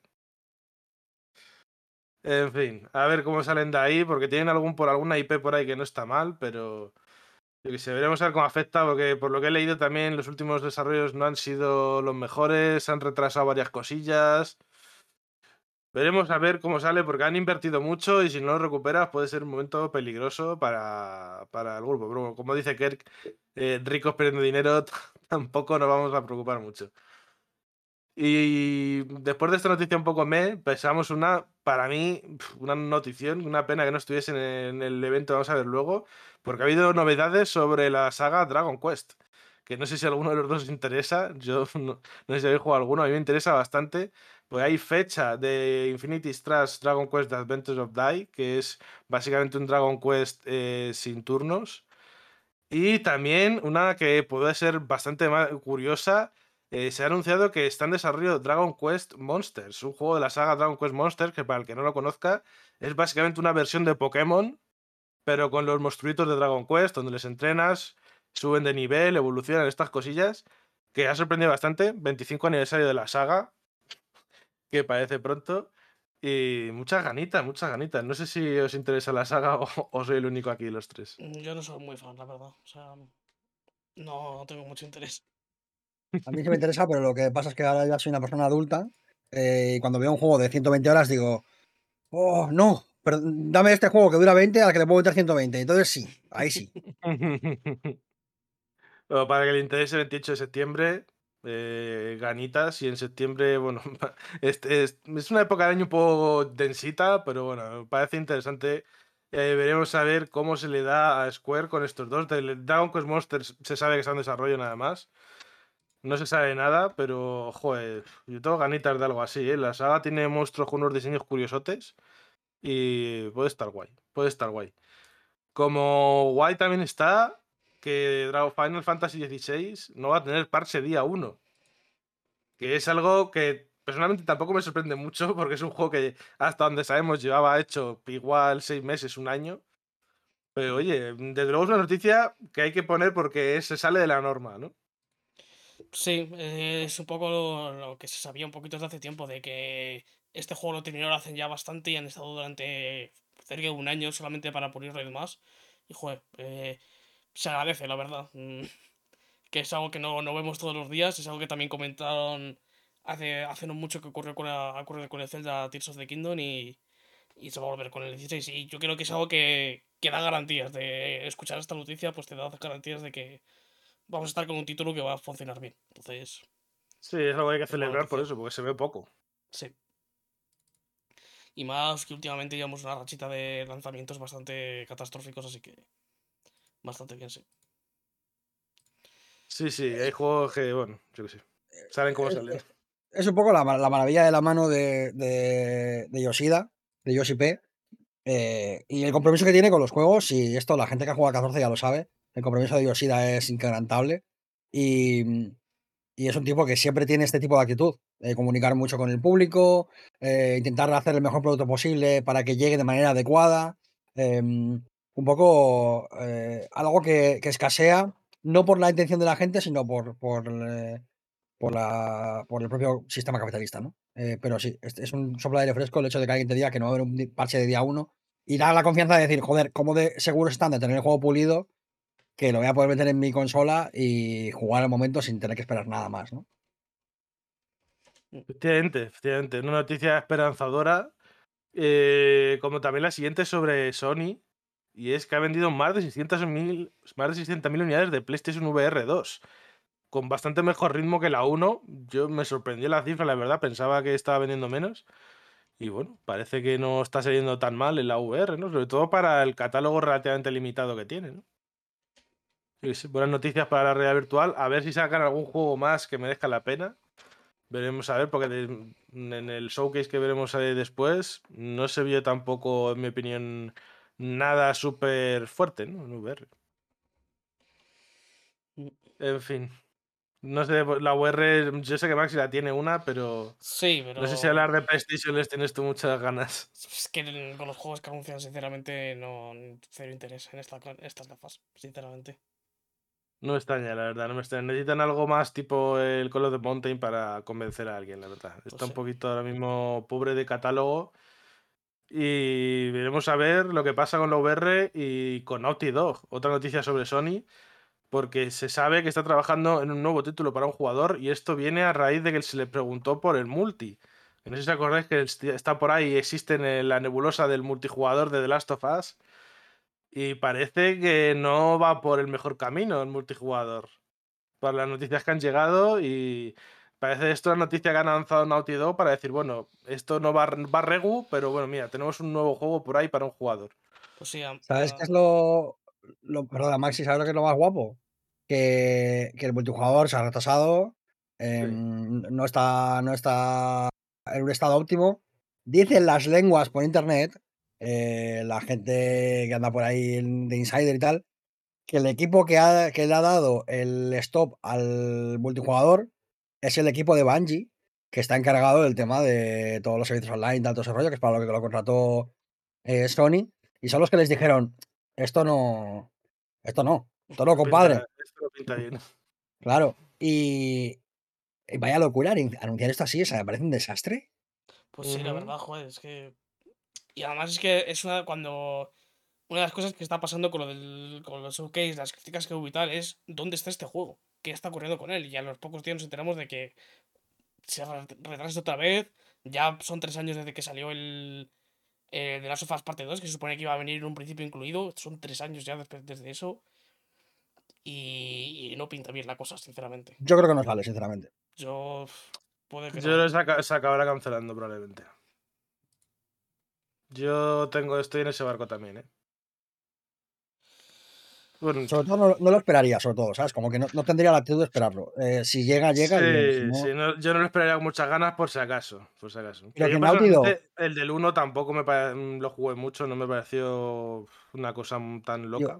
Yo solo digo que, que Naughty Dog, que es igual la- una de las empresas, si, hay, un- si hay un Big, Big Four, digamos, de, de estudios de, de, mm, Sony, está Naughty Dog en ese Big Four por narices. Que el estudio que está en el Big Four de Sony te diga, ah, por cierto, estamos haciendo otro juego en un tweet, ¿sabes? Como, como si yo te digo, por cierto, he comprado naranjas. Hermano, ¿qué es esta estrategia de comunicación? ¿Qué os pasa en la cabeza si acabáis de tener un showcase? Ponme un logo en llamas, ponme un algo. Claro, y es que ya Ponme- un logo, un logo en llamas de Naughty Dog te Mira, sube no necesito ni un logo en llamas. Sí. Ni un logo en llamas que me ponga Naughty Dog is working on a new IP. Ya está. Nada más. Y yo ya eh, empiezo a hacer mis cábalas y a hacer mis movidas y empieza la conversación en Twitter y la gente empieza a hablar. ¿Pero esto? ¿Qué es esto, tío? Sí, incluso sacas a Neil Druckmann o alguien conocido del estudio con un vídeo cortito grabado, que en el showcase te dura 15 segundos y tienes solucionado la papeleta con esto. Sí. Es una decisión. Pero bueno, ¿qué te quiero decir? Tampoco no me sorprende teniendo en cuenta la estrategia de comunicación que ha seguido Sony en esta generación, porque es que no dan una derecha con la comunicación. No, hacen, no lo hacen bien nunca. No sé cómo lo hacen para equivocarse siempre. Pero bueno, pues eso, gente que se equivoca, igual que creo, pues, creo que no hay una persona más equivocada en el mundo de los videojuegos que Geoff Keighley, que es un tremendo imbécil también, y que ha dicho, dado la información de que el Summer Game Fest durará dos horitas, eh, eventito larguete, con tres o cuatro anuncios grandes. Eh, no sé yo eso, eh, si eso lo entiende él como un buen mensaje. tú divides dos horas entre cuatro anuncios grandes, te salen unos espacios ahí importantes de a, a ver qué meto. Te salen unos buenos anuncios que nos vamos a comer, como siempre. ¿no? Porque. Mm, No sé, yo cada vez que salen noticias sobre este evento me dan menos ganas de verlo, sinceramente. Es que es lo de siempre. Es que es dos anuncios grandes que después no serán tan grandes y todo lo demás relleno. Porque eh, lleva, Claro. lleva haciéndolo ya cinco años o seis. Es Y, que. y cuando, aparte de cuando Kili dice tres o cuatro, probablemente sean dos. pues, Porque la última vez que nos dijo, va a haber chiquicientos eh, juegos de la hostia interesantes. Y luego había 10 o 12 que eran un poco, pues ok, ¿no? Entonces veremos a ver porque uf, no pinta particularmente bien en mi opinión este evento. ¿eh? No sé Bueno, yo cómo acabará saliendo. cruzaremos ese puente cuando haya que cruzarlo. Efectivamente. pues sí. Efectivamente. Y bueno, se anuncia la parte tocha de lo que ha pasado esta semana, que es el PlayStation Showcase 2023. Que yo personalmente me pareció que estaba bien. eh, para lo que yo me gusta, tampoco saqué muchísimas cosas. Pero me pareció que había cosas para todo el mundo, que había noticias interesantes, actualizaciones interesantes sobre juegos. No sé si algo llamó particularmente la atención eh, antes de meternos en un poquito la picadita de todo lo que salió. Hubo cosas guays, hubo algunos juegos interesantes. eh, y, y no sé, yo creo que hubo, mm, sobre todo, una selección de juegos para mucha gente, mucho público Mm. diferente. Y eso Sí. me gusta, me parece guay. Mm. Yo, si queréis, os comento ya mi problema con esta conferencia. Pues yo, antes de eso, eh, yo decir que a mí el que más me ha llamado la atención de los que no sabía que existía probablemente sea Ghost Runner 2, porque el 1 me gustó bastante. Y Sí, el 2 está tiene buena pinta. Tiene buena pinta. Aparte de la, la fecha del Assassin, ¿no? Pero bueno, eso ya se sabía más o menos. Tiene buena pinta las Creed este, la verdad. Yo tengo curiosidad. O sea, es un poquito vuelta a los orígenes y tal, y eh, a mí eso me gusta. En mi opinión, también, para lo, para lo que yo espero de Assassin, eh, me parece que tiene buena pinta. Pero la cara de Kerr, que, es que, que no está nada de Es que a mí, a mí me parece que es un poco como volver con tu ex. En plan, si lo dejaste, espera por algo. No hace falta que vuelvas con tu ex. Bueno, eh, pero me lo pasaba bien con mi ex, Sí. ¿no? Sí, yo qué sé. Es también una- como una especie de remake, por así decirlo, de lo- del original, ¿no? Como una vuelta a los orígenes. No sé, tengo ganas. Déjame. A ver, yo estoy poniendo caras, pero está- yo estaba callado, porque tampoco quiero yo deciros nada. Si disfrutadlo, y si os gusta, adelante. No soy yo el público objetivo de esto, ni de, ni de, ni de, ni de broma, vamos. Entonces, bueno, pues yo qué sé. Bueno, a ver, eh, yo tengo un problema con esta conferencia. Cuéntanos, Maxi, ¿cuál es tu problema? mi problema es, eh, no es que sea la, la conferencia en sí, sino cuándo ha ocurrido esta conferencia. Esta conferencia, para poner un poquito en contexto, es, a es dos años y medio después de que saliese la Play 5, en un año en el que creo que ya, y, y por lo que parece ser, ya se está rompiendo eh, esa intergeneracionalidad de dejar ya Play 4 de lado y ya centrarse en Play 5. Entonces, ¿cuál es el problema? que yo aquí he visto poca cosa de Play 5.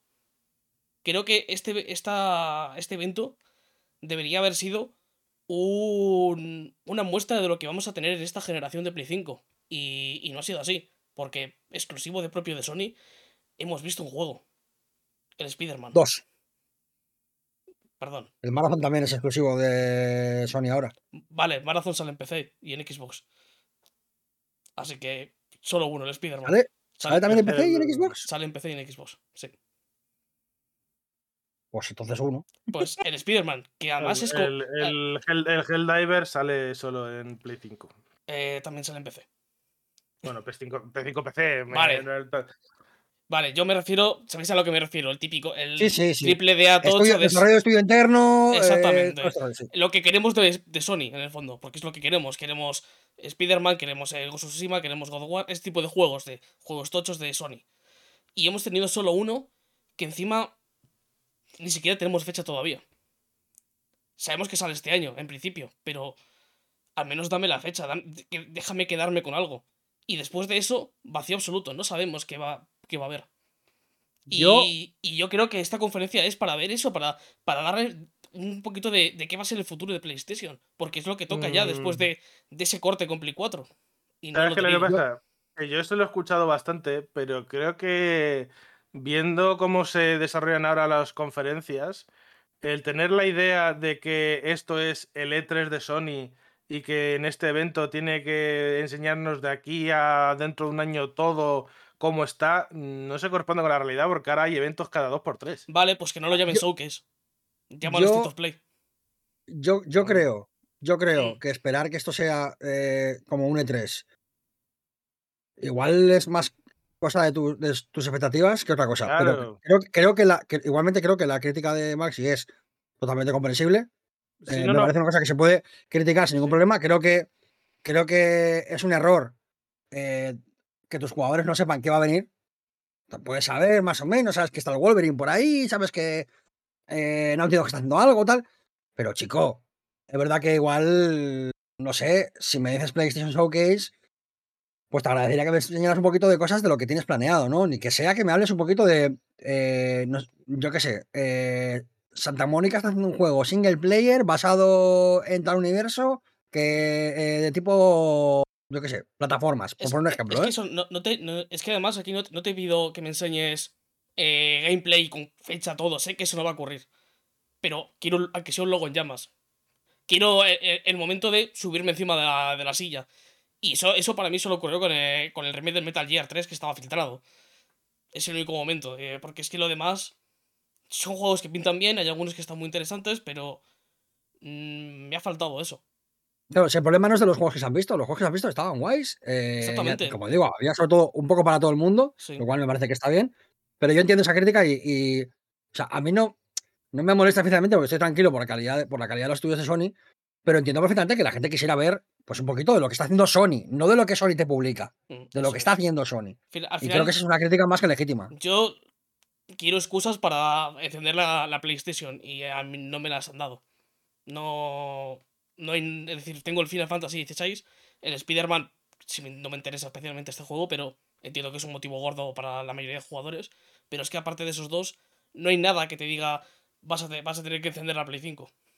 Yo ahora mismo no tengo nada más. El. Humanity. ¿Él? El Humanity. Ese no sé ni cuál es, así que. El del perrito que guía a la, huma- a la humanidad. Un juegazo que flipas. ¿eh? un montón de personas subiendo por escaleras, ¿tú te acuerdas? Ya hablaremos, ya hablaremos, Bueno. no te preocupes. Pero que eso, me, me- me han faltado eso, cosas propias de Sony. Y. Sí. Y sobre todo eso, que creo que es un momento que es importante, eh, el dar ese, ese escenario de cómo va a ser esta generación un poquito por encima. De lo que digo, Sí. tener do- tres, dos, tres juegos, aunque sean muy a largo plazo, es decir, E E3 2015. Eh, Ahí, Mm, es claro, de- en parte es lo que te digo que, intentar que se vuelva a eso es algo que no, no, no te va a que, pasar. no te digo que llegas al nivel Sí. de 3 2015 porque es muy difícil, No, pero sí, sí. de ese de esto va a ser eh, PlayStation en los próximos 5 años. Estos tres juegos sé, son, lo que, son lo que va a venir. Y por eso tenéis que tener una Play 5. Yo supongo que es como soy, cómo soy yo y cómo mm, espero los, los anuncios, pero es que yo prefiero que si el juego, el juego va a salir en cinco años, yo prefiero que no me lo enseñes hasta dentro de tres. No quiero estar cinco años esperando el juego. Pero pero hay cosas que. que o Yo, sea, ¿eh? Yo. Hay cosas que podrían. Mira, por ejemplo, cosas que podrían haber salido. La demo del Final Fantasy del 16, por ejemplo. Se podría haber dicho cuándo va a estar disponible. Un ejemplo, tontería de nada. Eh, Ah, pero lo está guardando Square para su evento propio. el, el Probablemente. ni que sea ver media cara de Cloud. Mm. Nada más. O sea, yo entiendo eso de decir, necesito algo que me ilusione, que me, que me haga decir, joder, qué ganas tengo de lo que se viene. Y no es un evento que te haga decir, joder, qué ganas de lo que se viene. Claro. Es un evento que te hace decir, oye, qué juegos más guapos. eh, Sí. Tengo ganas de probar algunos. Pero no, pero no decir, buah, qué ganas tengo de que empiece a pasar ya el año. Quiero que sea el año que viene, ¿no? Eso no te lo, no te, no, no te lo da. Y es No, normal que la gente diga, oye, ¿qué pasa? Citando, yendo un poquito a, a lo, lo que hace en Rocket Eurogamer, a mí me ha faltado el Megatón. Eh, me ha Mm. faltado eh, ese, ese subirte encima de la silla con los anuncios. No he tenido eso. Y aún así, los juegos están muy bien, lo que digo. Hay muchos que tienen muy buena pinta y algunos que tienen muchas ganas, pero ha faltado eso. eh, el ver más de los propios juegos de Sony. Algo que me, que, que me tenga ilusión de, de tener por tener esta consola. Sí, no, Me ha, faltado, me ha faltado eso, ilusión. Quizás es un mal momento, ¿no? Para, para esta conferencia. Yo que sé, tienes a Notito que te acaba de decir eh, de que está trabajando en uno, pero está pronto. Guerrilla acaba de sacar el Horizon. No, tienes otros estudios. Será por estudios que Insomnia, tiene que tienes a El Spiderman, sí que igual. el- 20, 20 estudios hace ya unos cuantos añitos que sacó el último juego. A lo mejor estaría, ver, estaría guay ver que está Sí. trabajando. Igual de los gordos gordos, igual Santa Mónica es el único que no sabemos muy bien en qué está, ¿no? Bueno, Santa Mónica sé. salió el Ragnarok hace menos de un año. Eh, Entonces, pues, mira, efectivamente, el Ranaro sale hace poco, es verdad, pero no Na- me acordaba. Naughty Dog sí que deberíamos. Más allá de una nota de, una nota de prensa de que te nos diga que, que va, va mal en lo del online. Un pues teaser, estaría- sí, igual pueden haber puesto un teaser de Naughty Dog. sí. Yo creo que, por ejemplo, eh, una, una de las candidatas a, a soltar el maratón era Sucker Punch. Porque También. el Tsushima salió en 2020, el, el online salió el año, al año siguiente. Son tres años en los que ya puedes tener tranquilamente algo para decir, mirad, lo siguiente que se viene es Ghost of Tsushima 2. Por ejemplo, no hace falta ni que decís nada más y decirme, when it's ready, ¿sabes? Ya, Y es que No sé, no, final- Termina, termina, perdón. No, que no, que no creo que vaya. Que, o sea, si, si tú acabas eh, Ghost of Tsushima 2020 y empiezas a hacer el 2, no creo que tardes mucho más en sacarlo. O sea, es decir, está a la vuelta a la esquina, está el año que viene o el siguiente como muy tarde. Sí. Yo creo que puedes empezar a, a animar a la gente, ¿sabes? Sí, y es que al final yo creo que. Yo creo que es- estos juegos sí que, sí que existen y están en desarrollo. Y creo que Sony tiene preparados todos un montón de lanzamientos para, para esta consola. Y creo que el problema de por qué no ha ocurrido esto en esta conferencia es por lo de Activision Blizzard. Porque se quiere hacer el perro chiquito. Y. Y eso me, me- ser. me hace, me hace estar. Me, me entristece mucho que por culpa de eso nos tengamos que comer co- conferencias de que no, que no, no son tan buenas como podrían llegar a ser. Porque al final esta conferencia así- tiene juegos muy buenos, pero es una conferencia que vamos a olvidar. No Aún es, así, es olvidable. es- y es un poco Yo, yo creo que también la gente es muy tremendista en el sentido de. También son olvidables el 99% de las conferencias, te quiero decir. Yo creo que puede haber gente que tranquilamente sienta que esta conferencia es olvidable y me parece muy bien, porque al final depende mucho también de tus gustos y tal. A mí si me hacen una conferencia de, de Call of Duty, y para mí es olvidable porque a mí Call of Duty me da igual. En ese sentido, de acuerdo. Pero que haya gente diciendo que prácticamente esto es la muerte de Sony es como, No, no, no. calmaos no. un poco, han salido sea- juegos decentes, eh, un poco de calma, o sea, Yo estoy. vale que no es el E3 de 2015, pero tampoco es eh, el obituario de, de Jim Ryan, por desgracia. Y, ¿no? y que a corto plazo eh, este año está siendo un, un juego petado de juegardos, nos quedan otro, otro medio año petado de juegardos, no que sé, ponerse tremendista, tampoco creo que es el momento de ponerse tremendista, por lo menos con Sony. Yo sé eso, que me, me gustaría haber visto más cosas que propias de Sony. Es la Sí, sí, tengo. eso lo entiendo. Yo lo único eso, igual soy yo, lo como te digo, que yo prefiero que me enseñen cosas a corto plazo que a mm, cinco años vista, pero yo entiendo que igual un, un anuncio más de Sony igual cambiaba bastante No, la que- cara a la gente. Eh, Es que aunque sea que, que va a haber para en Navidades del año que viene, en febrero, marzo, Mm. por ahí, por esas fechas, que siempre suele haber algún lanzamiento grande. Bueno, ¿Qué va a haber ahí? Y si hablamos de los juegos. Sí, vamos sí. a empezar, que si no, embarrancamos otra vez y llevamos ya eh, un ratito. Bueno, lo primero fue IP nueva de Haven Studios, un estudio que compró Sony, que decíamos, mira, había poco, este es uno de ellos. Experiencia multijugador AAA, dicen. Sin fecha, sin ventana aproximada. Mm, Saldrá cuando salga, pero bueno, a ver qué sale de Haven, un multijugador AAA. Parece que Sony En esta tiene varios multijugadores, pues tenemos también Helldivers 2, que el 1 está bastante curiosote. Sí. Que es también en 20 2023, dicen, PlayStation 5 PC. Y en el showcase se vio algo cambiado del original, porque el original era más isométrica, esta era más cámara al hombro. Pero mm, tenía su aquel, no sé. pues Parecía desde luego muy divertido en compañía. Bueno, habrá que ver. mm, O sea, es un juego que, que depende mucho de cómo salga el si va a triunfar o no, yo creo. Este, por ejemplo, no me extrañaría nada que lo sacasen en el Plus, si no día 1 o cerca. Estaría bien. Porque-. A mí, las vibes que me dio de Starship Troopers me convencieron. Y Helldivers 1, a pesar de que es muy diferente porque es un eh, twin stick shooter isométrico, Mm. era bastante divertido jugarlo en, en cooperativo. Mm. Sí, el siguiente viene el momento EA, con un juego que a mí personalmente me parece que no tiene la peor pinta, pero se han columpiado mucho, por ejemplo, con el precio. Este va a salir a 80 pavos. Immor- Immortals of Avelum. Sí. o- of Avelum. Immortals of Generic es lo que es este juego. Además, es la primera vez que lo vemos y. Eh, yo no lo veo esto, ¿eh? Y, y encima el tráiler largo, pero largo, Eso sí. y que solamente era todo el rato el protagonista. Es un juego en primera persona, donde un shooter en primera persona, pero con magias, y haciendo un montón de movidas raras, y sin entender absolutamente lo que está pasando en pantalla. Yo este juego lo siento, pero no. No, ¿eh? sé. No, no, me, no me parece que fuese a ser un juegardo, pero creo que podría ser un juego, un te lo fumas. Pero un Ojalá. Originals. Un... Están eh, publicitándolo de una manera un poco rara. Sacaron la fecha muy cerca, no me acuerdo de qué anuncio fue. No sé si fue de una fecha tocha.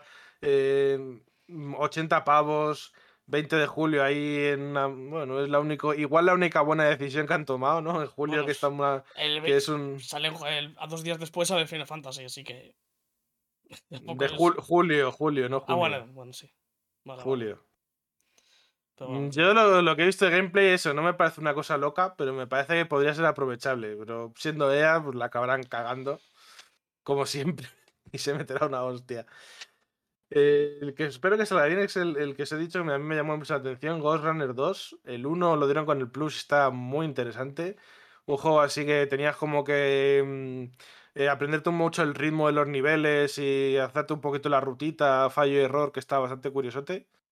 Muy guay, no sé si lo habéis jugado. ¿eh? Yo diría que Kirk sí. yo no, Ujú. yo no lo juego. Así un cyberpunk bastante interesantillo. Sí, la verdad que tiene, tiene buena pinta el, el Ghost Runner. eh, y, y, a ver, eh, no parece que se aleje demasiado del original, No, parece Eh, continuista, sí. pero sí que me han dicho por ahí que, ah, que ojito, eh, cuidado. Puede venirse un 2000 buen sleeper de estos que, que sale como el original, que fue un poquito sleeper, de plan de ¿sabes este Sleeper, sí. Tampoco tal, y luego consigue mucha reacción y, y la- a la gente le gustó mucho. Con lo cual, ojito, cuidado. 2023. No sabemos más. Supongo que a lo largo del año sabremos más.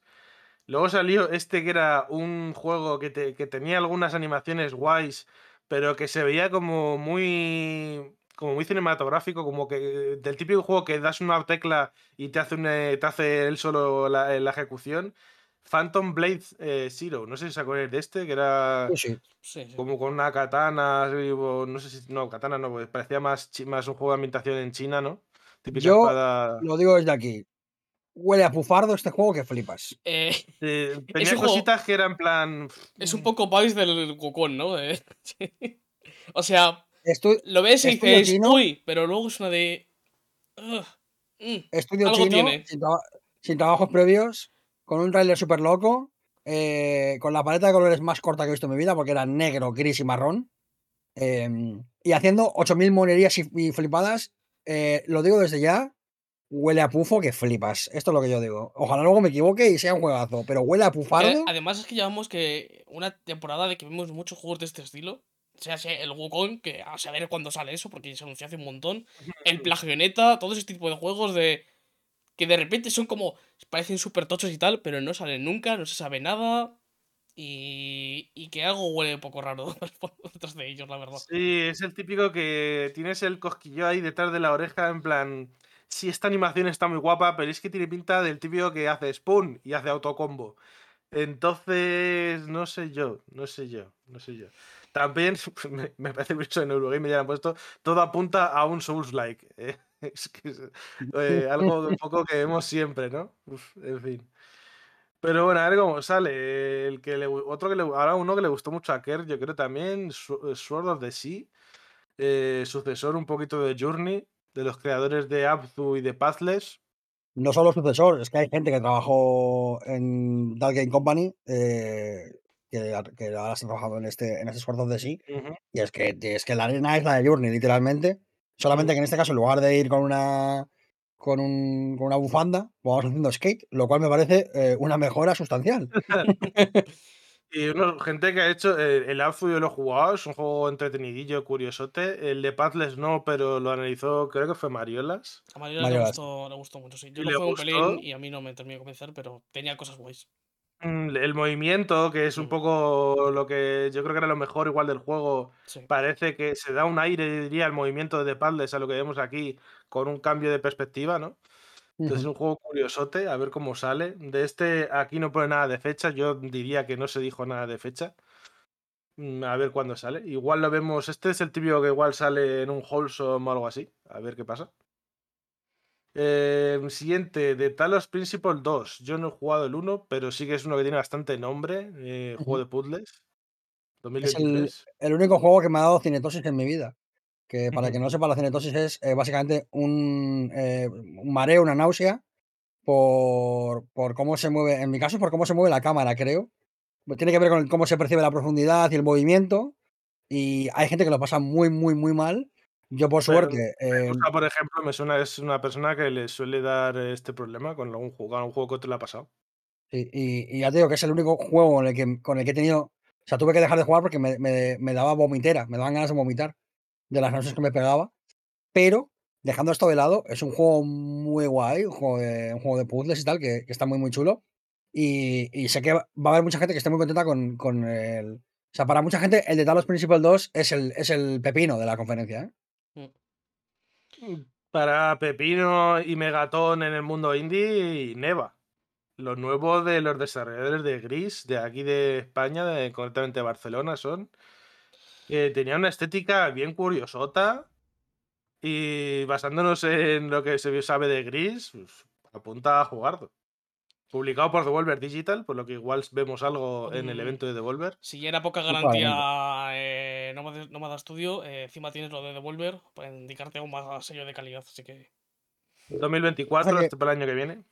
Eh, eh, lo que pasa es que en este juego eh, sí que parece que va a haber combate, con lo cual ya nos alejamos un poquito de gris, Mm. pero estéticamente, eh, estéticamente es una maravilla.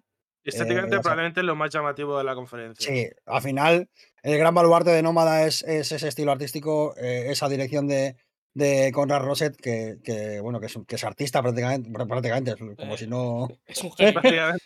Prácticamente no, eso es a lo que se dedica, de hecho. Sí, es, es artista y además eh, desarrolla videojuegos. Sí, sí. Eh, pero, pero eso, pero que, que al final es, eh, es su gran baluarte, ¿no? Su gran baza es ese estilo artístico tan característico y tan bonito, además.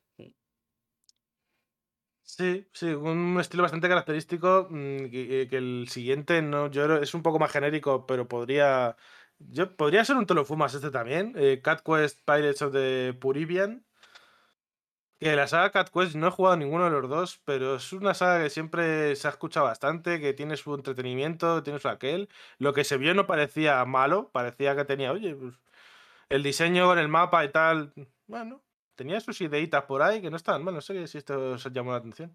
Yo jugué al 2, creo, si no estoy equivocado.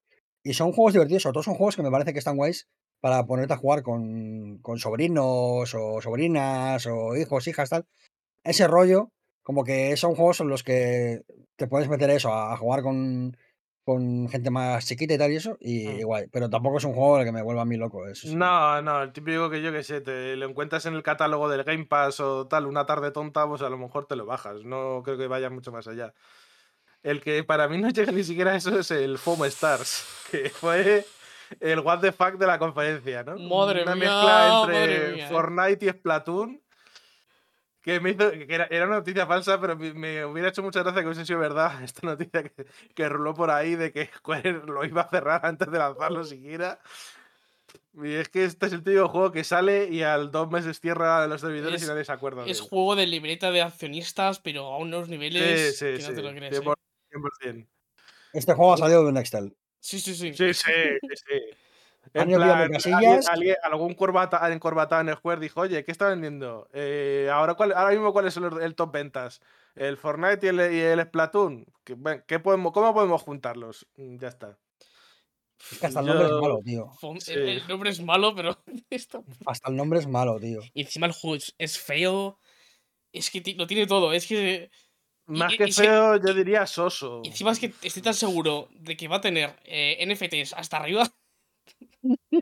Porque Sí, es, no Square, me- es Square Enix y es que va a, ir- No me extrañaría. no va a estar de. NFTs hasta el culo este juego. Es que madre mía, eh. Me encanta cómo lo ponen en, en Eurogamer con estética cartoon y absolutamente no inspirado en Fortnite. Es un desastre. es un desastre. Sí, sí. Pues por lo menos el Splatoon tiene su personalidad y el Fortnite es, bueno, es un poco cartoon, pero bueno, tiene su aquel. Pero es que al mezclarlos así de una forma tan genérica de ser una cosa.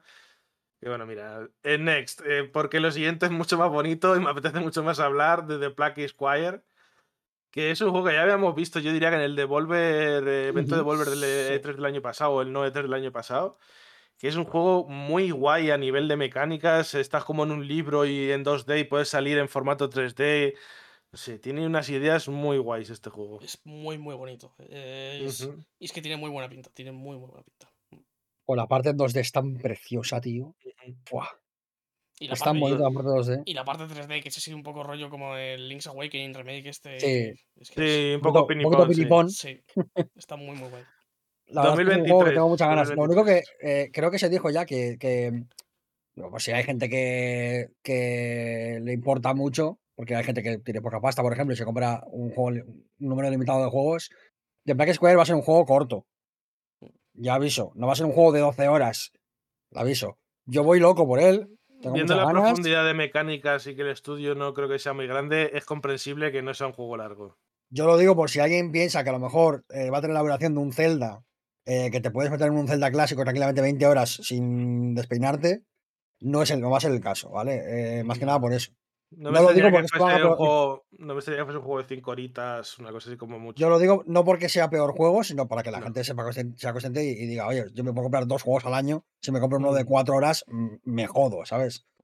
Pero vamos, yo tengo muchísimas ganas y me parece precioso. Mm. 2023 igual tenemos fecha más concreta en el Devolver Digital Event, supongo, no sé, Ujú. veremos a ver. Eh, que la gente lo vea en el canal de Kirk, que seguro que, que Eso lo es. Muchísimas conferencias las vamos a ver en mi canal, por si os queréis pasar. Las que son, sobre todo, eh, si son wholesome, porque como siendo Kirk una persona tan wholesome solo puede transmitir esos tipos de eventos. Así es. Así que id a que el canal Kirk 1 en Twitch y de ahí veréis los eventos que hará Kirk. Siguiente, eh, Tear Down. No sé si os suena, no os acordáis de este. Sí, es, este Em, es un juego que se lo empecé ya hace un tiempo. Yo lo he jugado, de hecho. Y es un juego que como juego realmente no es muy bueno, las cosas hay que decirlo, porque se Es más en- un simulador de, de- de derribar cosas. el tema es que este juego empezó como un desarrollo para testear cosas con, lo, con una, una, una cosa de que se llama voxeles, que es como eh, una forma de poder añadir destrucción a las cosas y demás, es una tecnología y tal, que está bastante guay. Y se basa eso, en esa tecnología el juego entero. Entonces te permite eh, romper prácticamente todo lo que hay en el escenario, te permite meter físicas muy locas, de por ejemplo la, el- la forma en la que se expande el humo, o tuberías y cosas que se doblan, que están muy muy guay en ese nivel.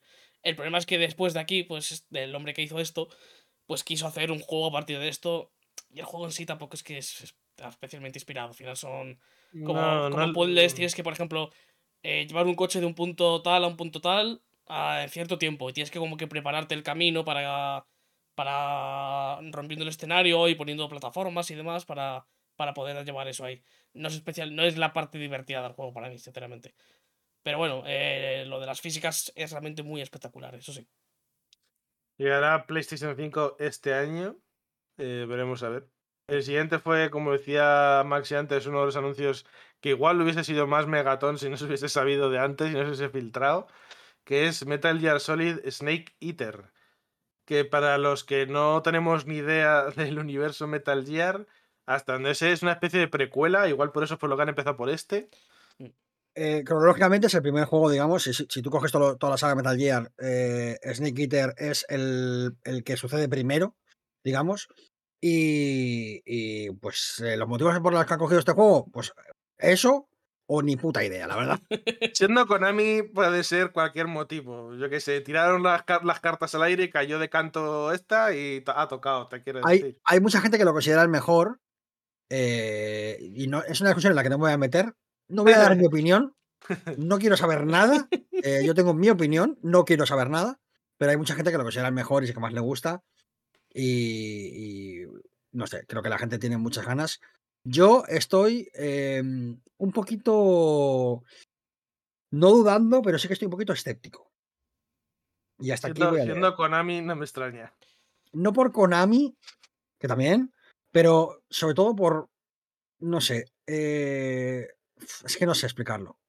No sé, ya lo haremos cuando salga el juego y tal. Sensa- a esa sensación que te da a veces algún juego, ¿no? De vez en Me cuando. pica el cerebro en la parte de atrás y no me puedo rascar, ¿sabes? Esto es esa Pues, todo el yo rato. estoy muy a tope con esto, la verdad. Porque. Estoy muy a tope, ¿eh? Metal, Metal Gear es una saga que nunca he podido. Que cuando, las veces que he tenido la oportunidad de jugar y tal, jugarlos es como.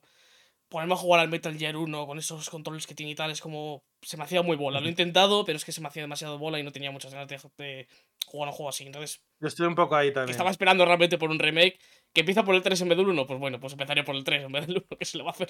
Es, Que por es empezar por el, eh, por el 1 ahora es durillo empezar, pero, pero si yo estoy a tope, o sea, tengo muchas ganas. eh, eh, Metal Gear Solid es una saga histórica. Vais a flipar eh, con lo actual de muchos de sus temas. eh, vais a flipar con, con Kojima, porque me gustaría recordar que este juego es un juego de Kojima. Por mucho que eh, Konami haga esfuerzos titánicos por borrarlo absolutamente de todo lo que tenga que ver con Metal Gear Solid, pero esto es la obra de Kojima y sin Kojima Metal Gear Solid no existe. Eh, Me llama la, Entonces, tengo eh, curiosidad por ver si harán lo posible por ocultar su nombre o no, porque Sí, sí, sí, sí. Ya lo, ya lo han hecho en el, en lo- en el tráiler que pusieron, ya lo han hecho. ya no se ve, sí. Que por cierto aprovecharon más, yo diría que esto se dijo más tarde, de igual una nota de prensa o algo, que también van a sacar la Metal Gear Solid Collection. Para la gente que quiera empezar por el 1, te van a sacar 1, 2 y 3 en un pack. No me extrañaría que luego sacasen el 4 y la, el prólogo del 5 y el 5. No me extrañaría. Eh, seguramente, pero un detalle que, que esto lo, en la conferencia anunciaron esto, pero después más tarde añadi- dijeron que también el Metal Gear, es decir, lo que viene es Metal Gear Solid 1, 2 y 3, y también Metal Gear Mm. 1 y 2, que son juegos más antiguos. De, no me acuerdo de qué consola eran ahora mismo. De, Que es antes de que se llamase Metal Gear Solid. exactamente. Porque, eh, porque esos van de Solid Snake. Que, sea, ¿Y que, por qué que- se llama Solid Snake? Bueno, ya lo sabréis. que- que en un principio no iban a estar, no dijeron nada, pero al final también van a ir incluidos. Entonces son esos cinco juegos en esa colección. 5 Eh, jueguitos. por cierto, que tengo que decir que el subtítulo del 4 me parece una cosa loquísima, porque el 4 se llama Metal Gear Solid 4 Guns of the Patriots. Y me parece un nombre increíble eh, para un juego que luego va a tope con criticar el militarismo, eh, el fascismo y la guerra. Me parece la polla. Lo que pasa es que, si no lo recuerdo mal, el- yo lo que recuerdo de este juego es que salió en la época un poco de Play 3, juegos marrones. Y te- tengo un poco esa imagen en la memoria de un juego con muchos tonos marrones por muchos sitios. Hay mucha selva. No, no, va, hay mucha selva ¿Sí? en, en el 3. Sí, sí, sí, sí. No, no, en el 4, en el 4. Ah, en el 4. El 4 sí es más marroncillo, sí. El 4 sí es más marroncillo, sí. La gente que jugó esa época se acordará. La cinemática final del Metal Gear Solid 4 dura una hora 40 minutos. Bueno, eh, Death Stranding tampoco se queda lejos. ¿eh? Yo me acuerdo eh, acabar el juego con un colega y era como la una de la mañana eh, y decir, qué guapo, la cinemática final. Y una hora y cuarenta y pico minutos después decir, bueno, pues se ha acabado. A mí, a mí eso me pasó con el, con el Death Stranding. Es una de. Veía que no estaba terminando ya, eran como las 7 y 8 de la tarde. A lo mejor digo, vale, pues me quedo a lo mejor hasta las 12, 1, lo termino ya hoy. Me fui a la cama a dormir a las 5 de la mañana, porque no se terminaba el juego.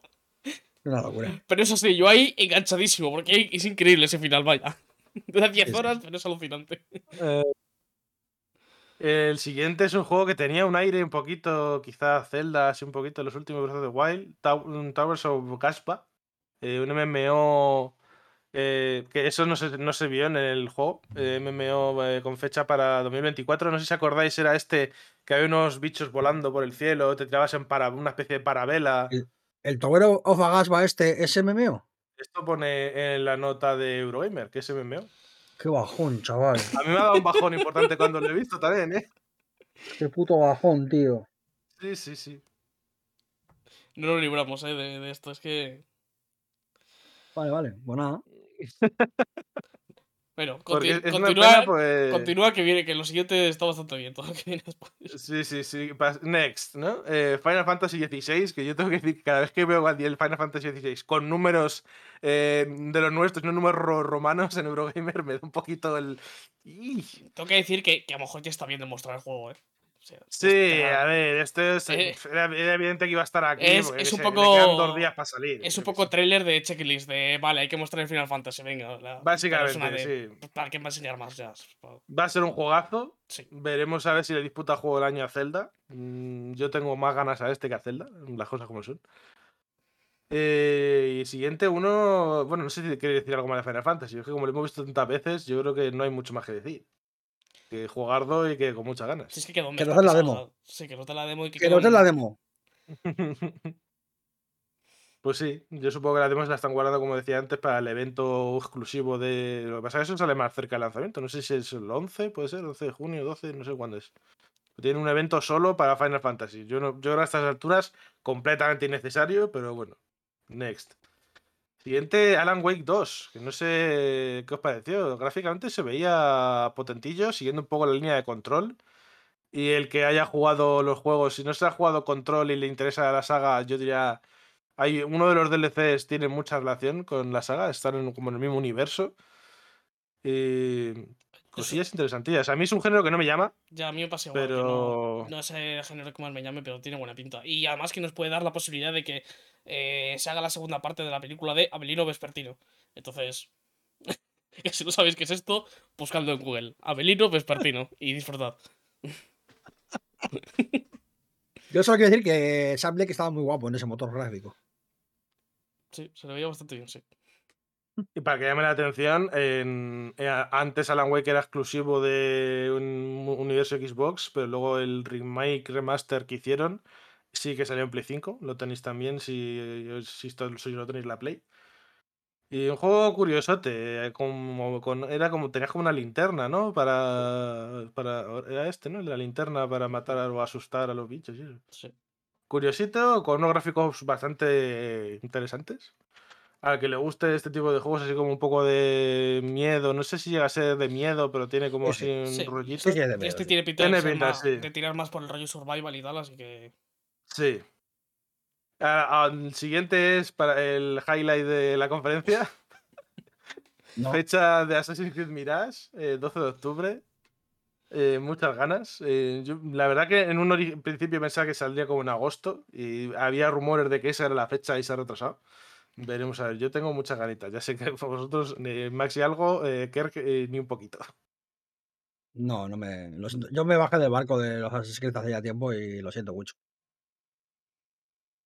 Es lo que hay, es lo que hay. Y el siguiente probablemente te llame bastante más la atención. Revenant Hill, el sucesor, secuela, no sabemos de todo todavía, supongo que sí, de Night in the Woods, que fue un juego indie que gustó bastante. A mí O sea, esto. Creo que era casi como en, pla- en 2D, ¿no? Con un gatete. Hmm. A mí me deja un poco loco porque es como que, que no se mencionaba en ningún momento, es otro estudio además, ¿no? El que lo está haciendo.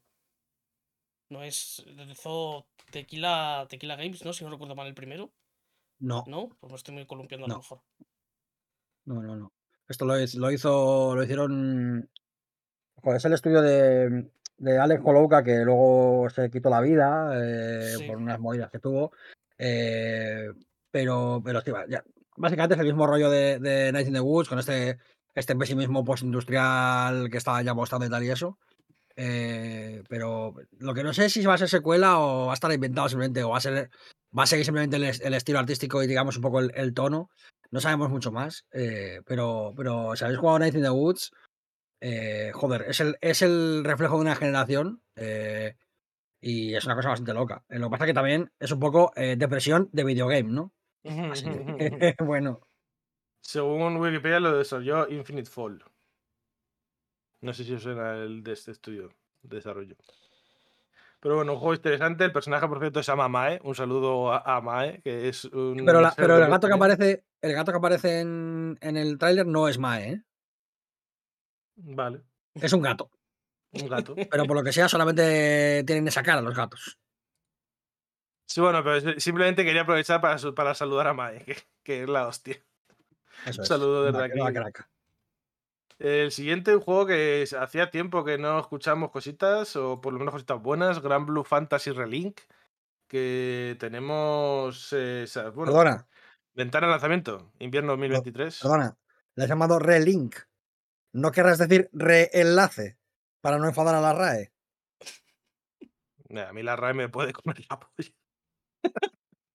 Es- Esto es porque hace poco lanzaron un, un, un tweet, rollo, en lugar de decir crash, puedes decir eh, interés romántico. En lugar de decir link, puedes decir enlace. Y es como, callaos la boca, por favor.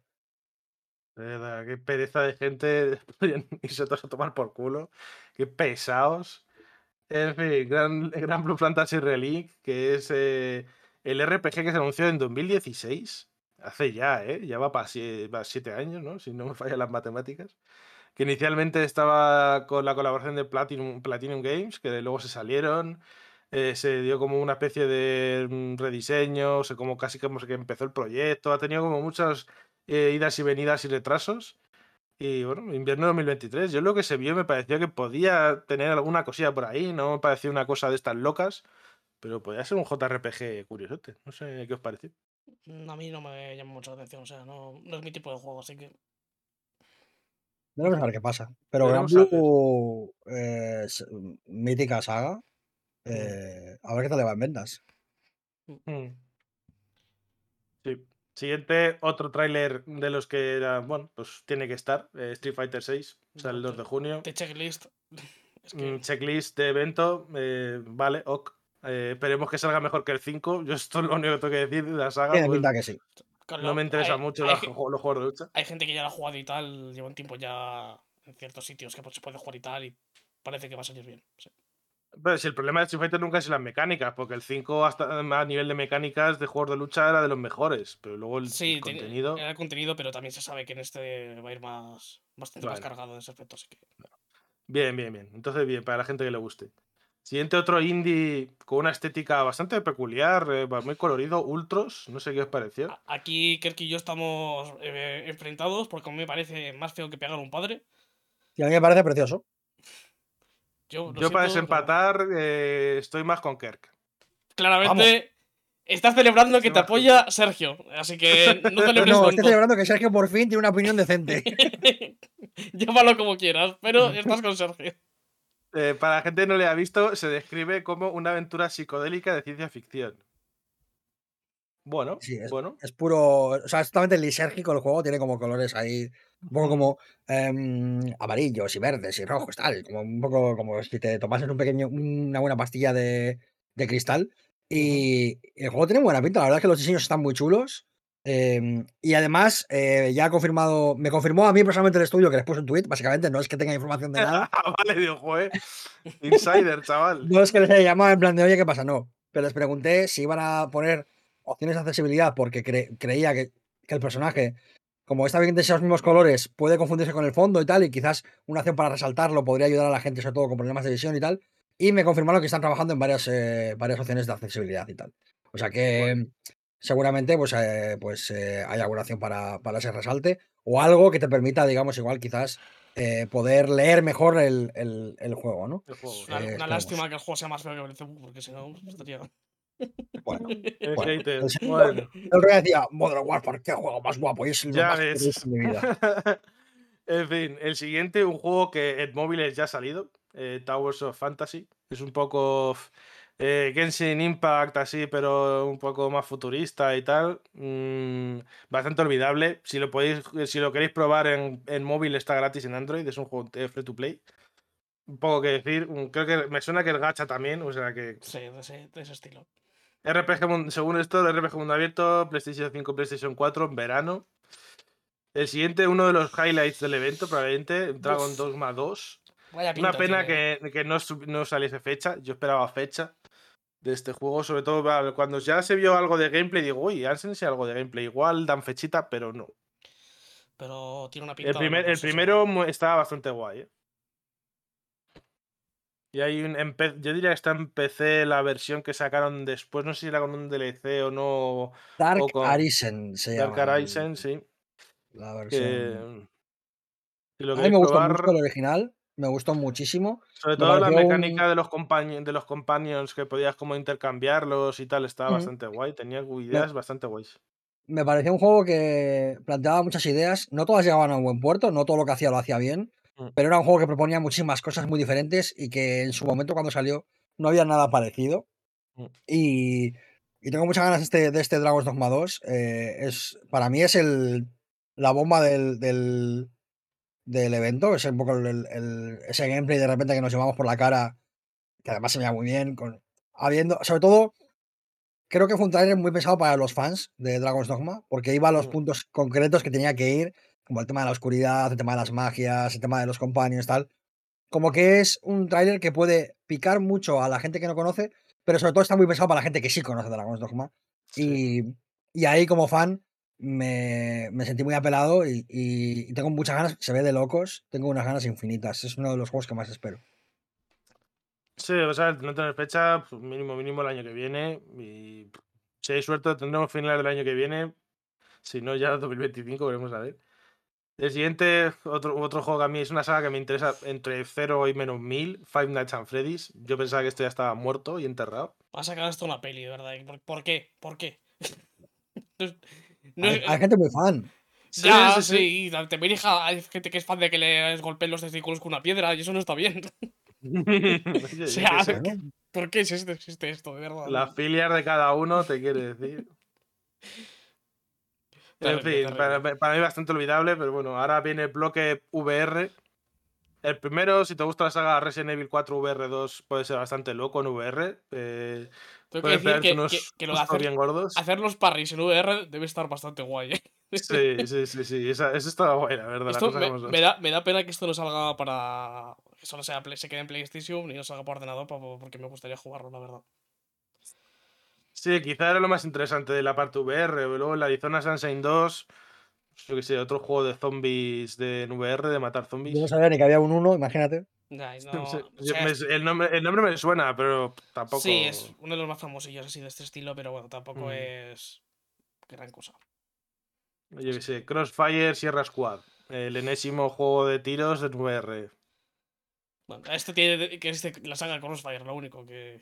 Que- Sí, sí, sí. Y ahora vamos. quizá, quizá los dos más interesantes para mí, el Synapse, que ya se sabía algo, este había salido.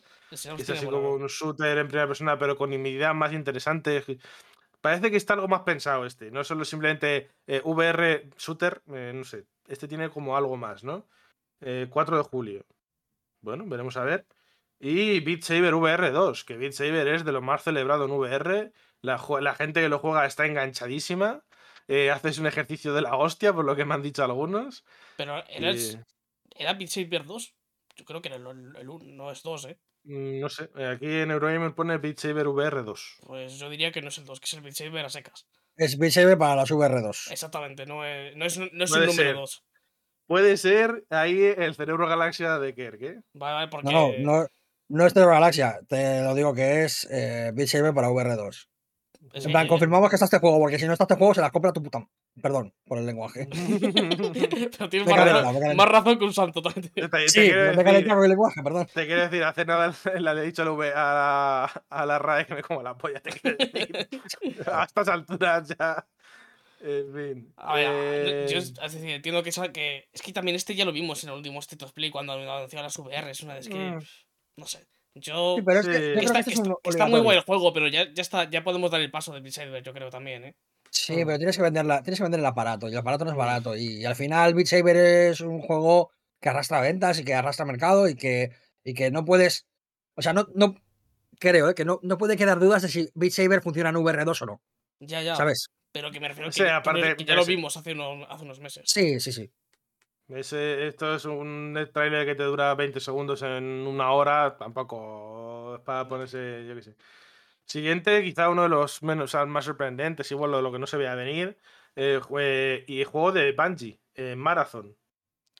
Que es Este- una saga que no me sonaba. eh, seguro esto es una saga de juegos originales que se publicaron en los años 90. sí, es lo que hacía lo que hicieron antes de, de los Halo, de hecho. Que tenía un rollo cyberpunk, eh, mm, rollito Mirror's Edge, así. Estéticamente me pareció. limpito, muy- estéticamente muy bueno. Muy interesante estéticamente, sí. Y joder, yo creo que va a estar muy guapo este juego, ¿eh? Y multijugador, que es lo que mejor hace Bungie, pues puede salir algo bastante interesante. Eh, eso, eso sí, PC, PlayStation y Xbox. Este no es exclusivo, pero eso ya se sabía con Bungie, ya se dijo cuando lo compraron que no iba a hacer juegos solo para Play. Así que veremos a ver, este sabremos algo más, porque este no hay fecha tampoco. Entiendo que será para el año que viene. Ni fecha ni gameplay. No, eso no, se vio de CGI, efectivamente. Efectivamente. Igual que el siguiente, que se vio también en cinemática solo, eh, Concord, eh, un título que fue hecho por Firewalk, que también es de PlayStation Studios. Saldrá en 2024 para PlayStation 5 PC. Veremos a ver, porque es que este tampoco se vio nada. Se vio una nave en el espacio. Mm, eh, estéticamente no estaba mal, me pareció Sí, tenía, un rollo como synthwave eh, Sí. espacial, así. Que a mí me gustó, me agradó, pero es verdad que no vimos nada, que es un poco, el- pues eso, luego ya más casi. Hmm. Em, buscando algún sitio más, 2024. Pasa que igual esto no te gusta a ti, Kirk. eh, shooter espacial competitivo. Bueno, pues es un placer. Estética retro centrado en PvP. Pone en la noticia de Vandal. Eh, igual eso ya te bajar del barco completamente. Em, ahora viene una noticia de un artefacto del que ya hablamos hace unos programas. Project Q, para que no se acuerde, era esta especie de tableta mando de Wii U, pero para Play 5, Esto en el que tienes que tener los juegos instalados en Play 5. Yo esto no- no, no- no Em, sé quién ha dado visto bueno esto, de verdad. Es que, Que, era- que la última vez eh, todavía no era oficial. Estaba el rumor, eh, Project Q, que será portátil por streaming. Es que No hay más detalles. Bueno, y unos auriculares, que hay que decir que Sony hace buenos auriculares. sí, eso sí. eh, lo más probable es que salgan buenos. Pero es que es- esta consola es que no entiendo a dónde, a dónde va, porque no, no entiendo qué es lo que aporta, sinceramente. Porque ya tienes máquinas que hacen esto mismo. Y por el mismo precio y te encima puedes jugar a más cosas. No solo a lo de Play 5. Entonces, Es es, que que no entiendo a dónde apela esto.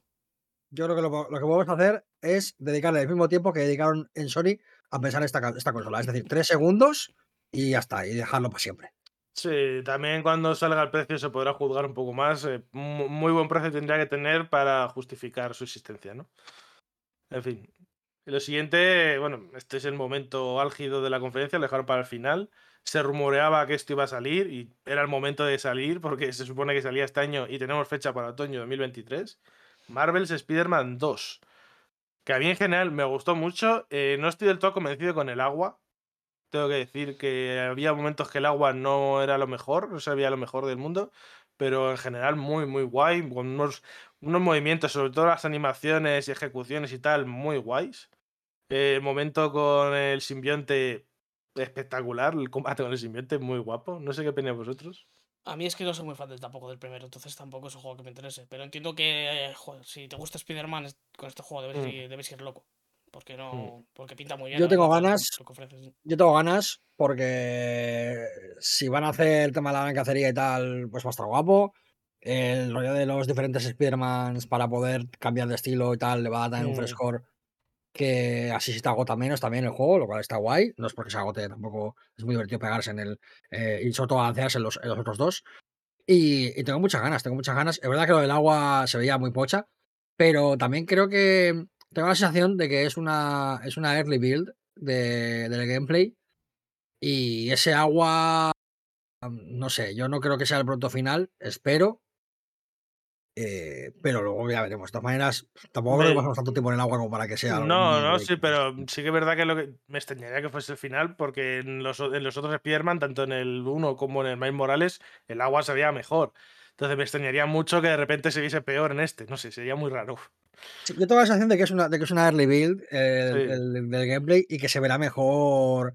Eh, seguramente muestren más gameplay dentro de un par de Mm. meses, porque al final hasta, hasta octubre, que es cuando sale el juego, No, no, no, ti- no Eh, tiene, fe- aunque- no tiene fecha Eh, exacta. otoño, no tiene fecha, pero, pero, pero todo apunta a octubre. Sí. A mí es lo, que me, lo que me deja un poco mosca de eso, de que no dicen una fecha exacta, me parece un poquito loco. A seis meses Yo creo vista, que- que, no des ver, fecha. Yo creo que se creo- guardan eso para una para el evento que hagan en a finales de año Pues y si no tienes nada más que mucho más que enseñar porque si eh, hablando de lo que hemos visto antes muchos estudios o están ocupados o acaban de sacar juego o tal a lo mejor han pensado bueno pues para finales de año nos guardamos la fecha Yo creo que habrá un state, un state of play centrado en, en esto, en el, en el Spider-Man, y será cuando Mm. veamos otro gameplay mucho más final y otra fecha. O sea, hay una fecha que será seguramente todo apunta a octubre, eh, casi seguro octubre, eh, 99% seguro octubre. Entonces, eh, eso. Pero sí, yo creo que yo creo que veremos un gameplay mucho más pulido, con una ilu- iluminación mejor, porque la iluminación en algunas partes se, se notaba que era iluminación fija eh, eh, y se, se distanciaba un poquito de lo que habíamos visto de imágenes promocionales y tal. Y yo creo que sí, creo que creo que mm, seguramente esta, esta, esta build del juego sea anterior a algunos apaños. Hay tiempo para mejorar cosas todavía hasta que el juego Sí. sea, sea gold. Yo no me preocuparía especialmente porque además Insomniac eh, tiene garantía, eh, tiene crédito. Pero entiendo Sí. que la gente haya visto el agua y haya dicho, hostia, este agua está un poco pocha porque lo está. De hecho, Mm. para, no sé si la gente se acordará, ya con el primero hubo polémica con los charcos. No sé si se acuerdan de la polémica de los charcos del 1. Y luego eso se veía como el culo del niño Dios. Se veía eso de un espectacular, vamos. Una uno. tontería, ¿verdad? Entonces, Insomniac ha demostrado una y mil veces que hacen buenos juegos. Y bueno, eso, teniendo, como dice Kerr, que esto es una build, yo creo que gráficamente no hay que prestarle tanta atención. Sobre todo porque era lo único que desentonaba. La ciudad, por ejemplo, se veía muy bien. Y sobre todo la historia o los las pizquitas que han, dejado por ahí, como, ¿no? como el que Peter esté como, más agresivo, más violento por el simbionte y Miles esté un poquito ahí, oye, ¿qué le pasa? Tal. Eh, cómo lo presentaron, ¿no? Que parecía casi un Turok o, algo así al principio. Nos engañaron 100% al principio. Mm, a nivel de historia tiene pinta Mm. que va a estar guapo este. Con ese Craven que tiene unas pintas de daddy. Uf, madre mía. Ay, madre mía. Sí, sí, muy- no sé, interesante, eh, con ganitas, la verdad, con ganitas y veremos a ver qué nos enseñan los demás, porque esto fue el evento de Sony. Es, eh, esto es todo lo que tenemos por por hoy esta semana en Noticitas. Eh, no sé si queréis hacer alguna conclusión a la conferencia o si no pasamos a la música y a los análisis. Nada, Nada vamos a jugar ya hemos hablado antes de, de lo que nos parece. Em, que, Ya hemos hablado, hemos dado mucho la chapa, ¿no? sí. Pues nada, entonces pasamos ahora a unos minutitos de música y volvemos con los análisis. Hasta ahora.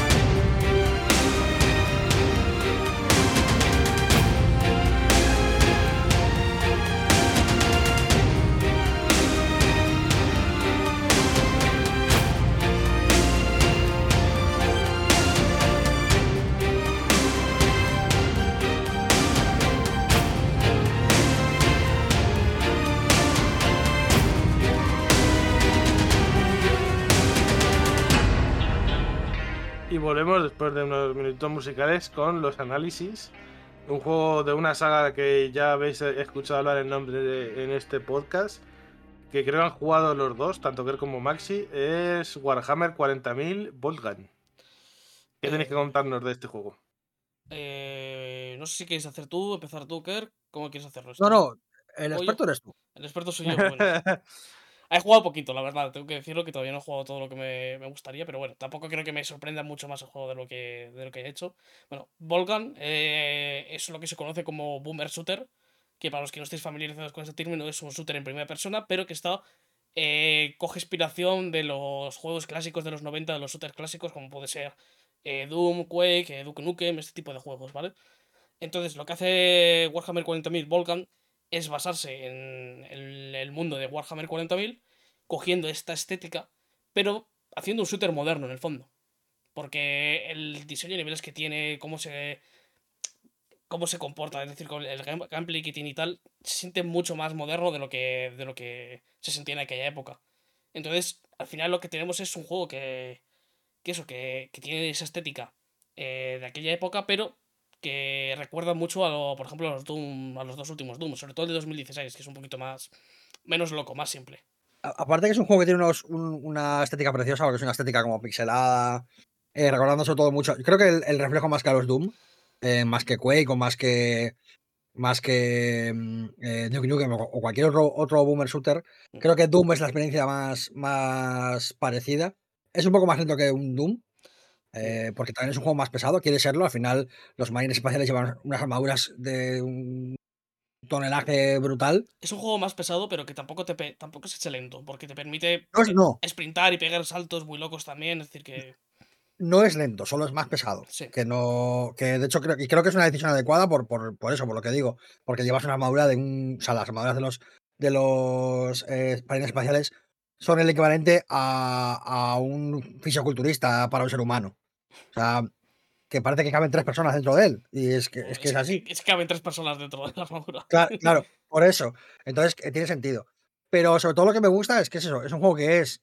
eh, tiene la velocidad justa para sentirse frenético, pero sin ser un caos absoluto. Eh, todo es precioso, todo es súper bonito. Sí, la, la dirección sí. de arte es espectacular. Y además Luego- con- esta estética que tiene de, de eso, de los 90 y tal, es que se ve muy, muy bien. Lo- yo lo único que le, que le he hecho en cara al juego hasta ahora, por cierto, una, una dificultad eh, por momentos endiablada.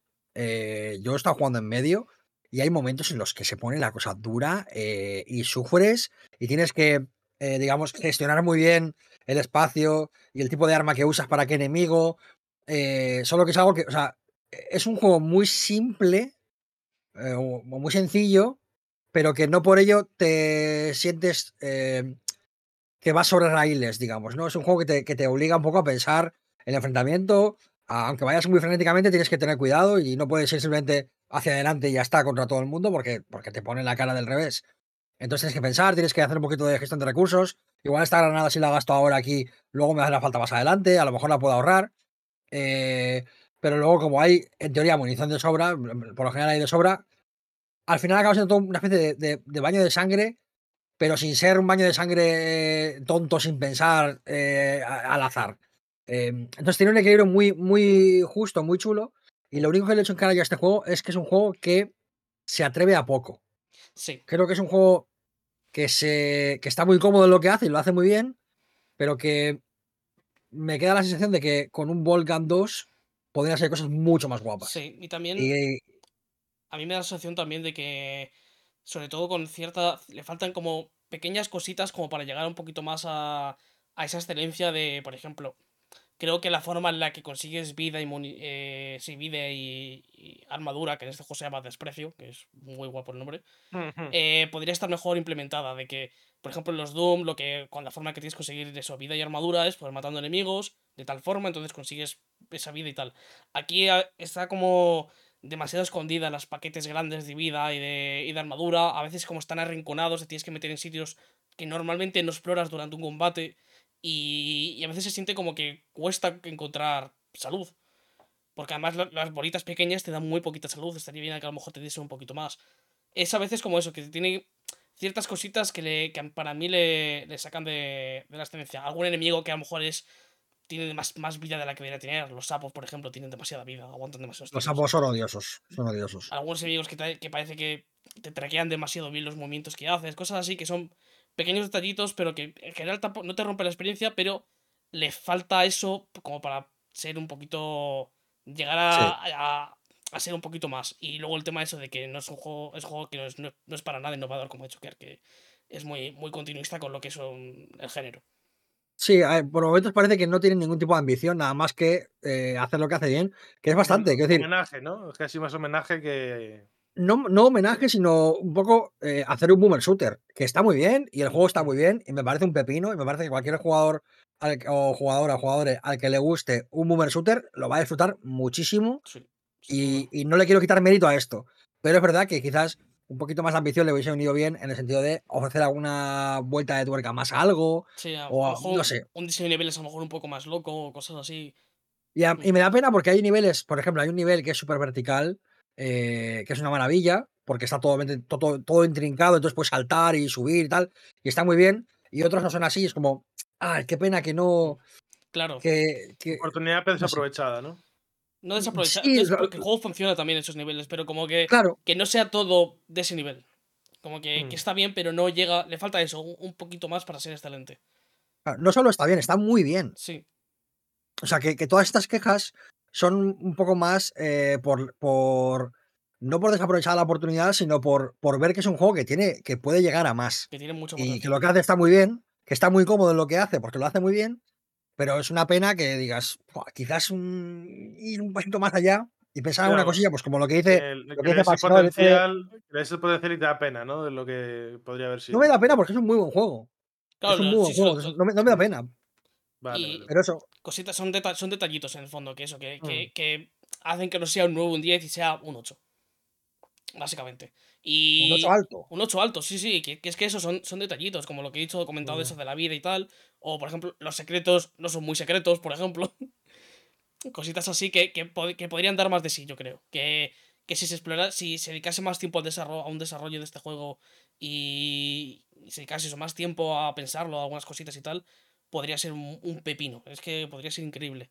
Porque es que la- lo que es la base, porque esto es algo que quiero mencionar, el gameplay es exquisito.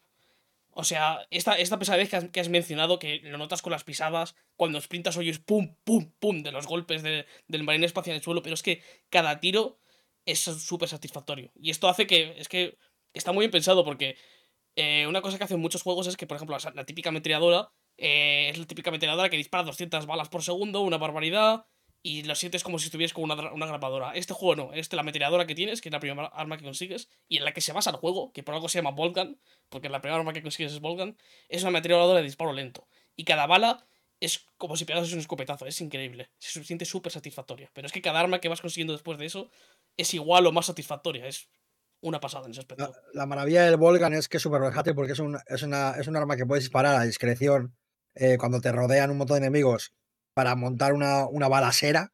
Pero también es un arma que puedes eh, tapear, que puedes ir haciendo pap, pequeños disparos eh, para, para mm, ir gestionando el espacio y los enemigos y tal. Y es muy, muy versátil. Y es que es cómo suena, cómo se siente, está genial. El resto de armas también están, es- son muy chulas. Y luego cada una te da una posibilidad de enfrentarte a los enemigos de una manera. Eh, todo funciona muy bien. Es que es un, es que es un muy, muy, muy buen juego. Mm, No es excelente, por- pero muy pero le falta muy poco. Sí, y es que Eso es. las armas es que son muy, muy satisfactorias y es que además las sientes súper potentes porque hay enemigos que he mencionado que tienen mucha vida, pero lo- los minions mueren de un tiro. Básicamente, la mayoría... la- qué bien, qué bien mueren. Sí, sí, es que es eso. Que mueren de un tiro, pero ¿cómo mueren? Es decir, les pegas un tiro y les partes por la mitad. Es que es súper satisfactorio. Es, sientes que, que estás llevando un... que el arma básica eh, es un arma de destrucción masiva. Es increíble. Y cada vez que consigues un arma que es más potente que la anterior, sientes que, que eso, que es una sensación de poder increíble. lo- el- las armas Y- que te ponen. Y, y luego lo del peso, no es, no es casualidad que lo haya dicho, es que el peso tiene mucha importancia porque uno de los ataques que puedes hacer es embestir a la gente con tu armadura. O caer, y esto se de- deriva o caer- también- o caer encima de ellos. Efectivamente, en que si caes desde una altura sobre un enemigo, le haces mucho daño porque, porque literalmente pesas toneladas. Y esa, esa, esa especie de fisicidad que tiene em, eh, el, el marine espacial, que como lo sientes cuando corre, como decía, como decía Maxi, con las pisadas ahí, pam, pam. em, a pesar de ser súper rápido, sientes la potencia que tienes y cómo puedes cargar contra un enemigo y lanzarlo a tomar por saco. Es muy, muy divertido. Es, simplemente- muy divertido. Es que es un juego muy divertido. Sí.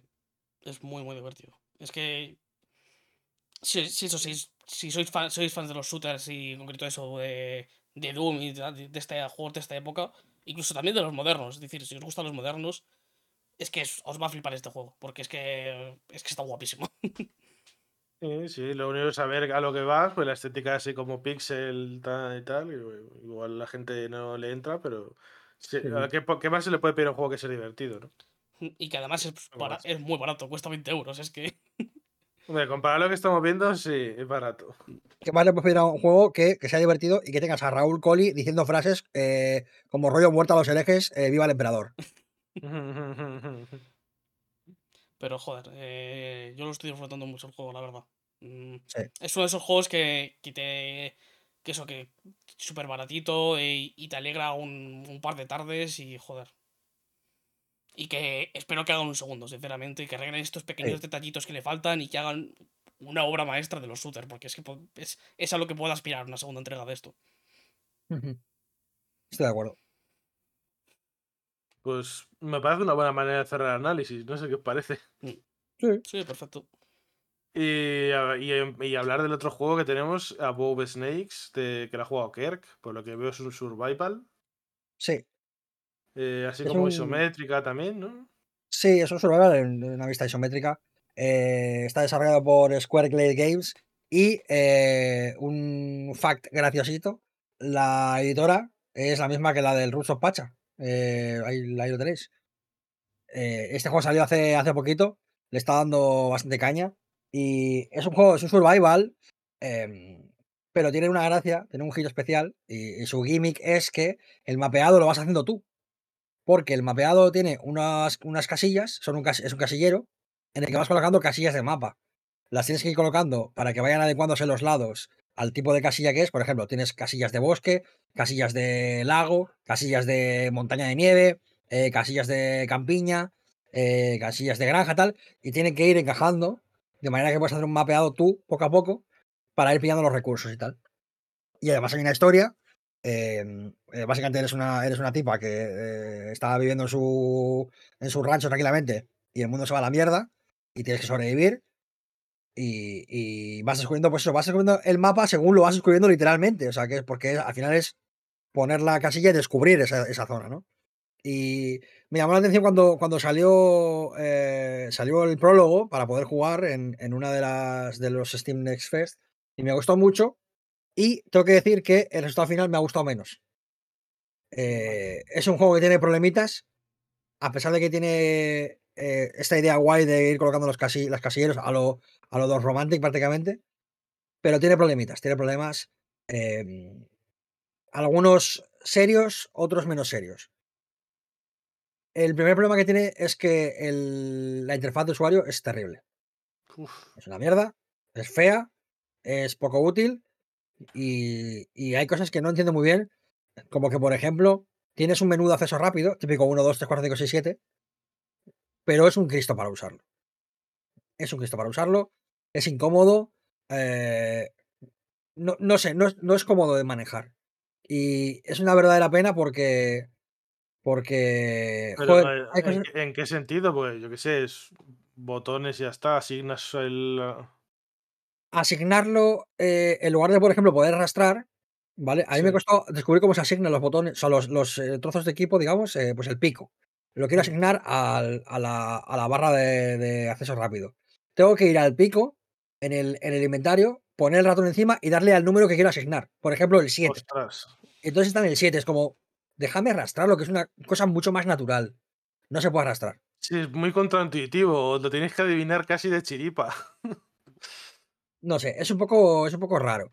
Eh, momentos en los por ejemplo, la, la- el- la interfaz de- para cocinar eh, a veces no te deja hacer clic bien para quitar un, para quitar un, un ingrediente. Funciona a retales. Funciona a retales. Y es una pena porque creo que, creo que tiene una idea buena. la idea está de, de los, de, los, de, los, de los casilleros, de los tiles estos. eh, pero luego se desmorona, se desmorona por el camino con una progresión un poco rara. eh, es un juego que la historia te va pidiendo básicamente pues que vayas mejorando las cosas para poder tener más cosas, para poder conseguir más cosas. Lo típico, ¿no? De consigue un pico para poder picar el estaño, consigue estaño para poder hacer lingotes, consigue lingotes para poder hacer un pico de estaño que te permita picar hierro, tal, lo típico, ¿no? Sí, Pero- típica progresión del género, sí. pero el progreso es muy confuso. eh, muchas veces no sabes eh, por dónde por dónde tienes que tirar muy bien, no sabes de dónde se saca algún material. eh, es, no sé, creo que le falta mucho trabajo, creo que le falta, le falta pulido y, y sobre todo que tiene un gameplay que no es tampoco muy interesante porque al final los combates son de hacer clic, no va mucho más allá de, de eso. eh, gráficamente tampoco es una cosa especialmente así. La parte más guay es la de construcción y tampoco es eh, precisamente una cosa muy loca, que era un poco el- el- la otra parte que habían un poco potenciado en el, en marketing, em, el tema de la, el tema de la, de la construcción. Y es verdad que, que tiene un sistema en el que vas apilando, eh, digamos, las cosas como eh, en unos cimientos, alrededor de unos cimientos pones las, pones las, em, las paredes y tal y todo eso pero tampoco es algo que sea una locura ni que te suponga una diferencia muy allá. No sé, nada termina de funcionar del todo bien y es una pena porque creo que es un juego interesante, creo que tiene una idea interesante, pero, pero creo que es un juego que no pasa de estar bien. La historia sí que me ha parecido una mierda también.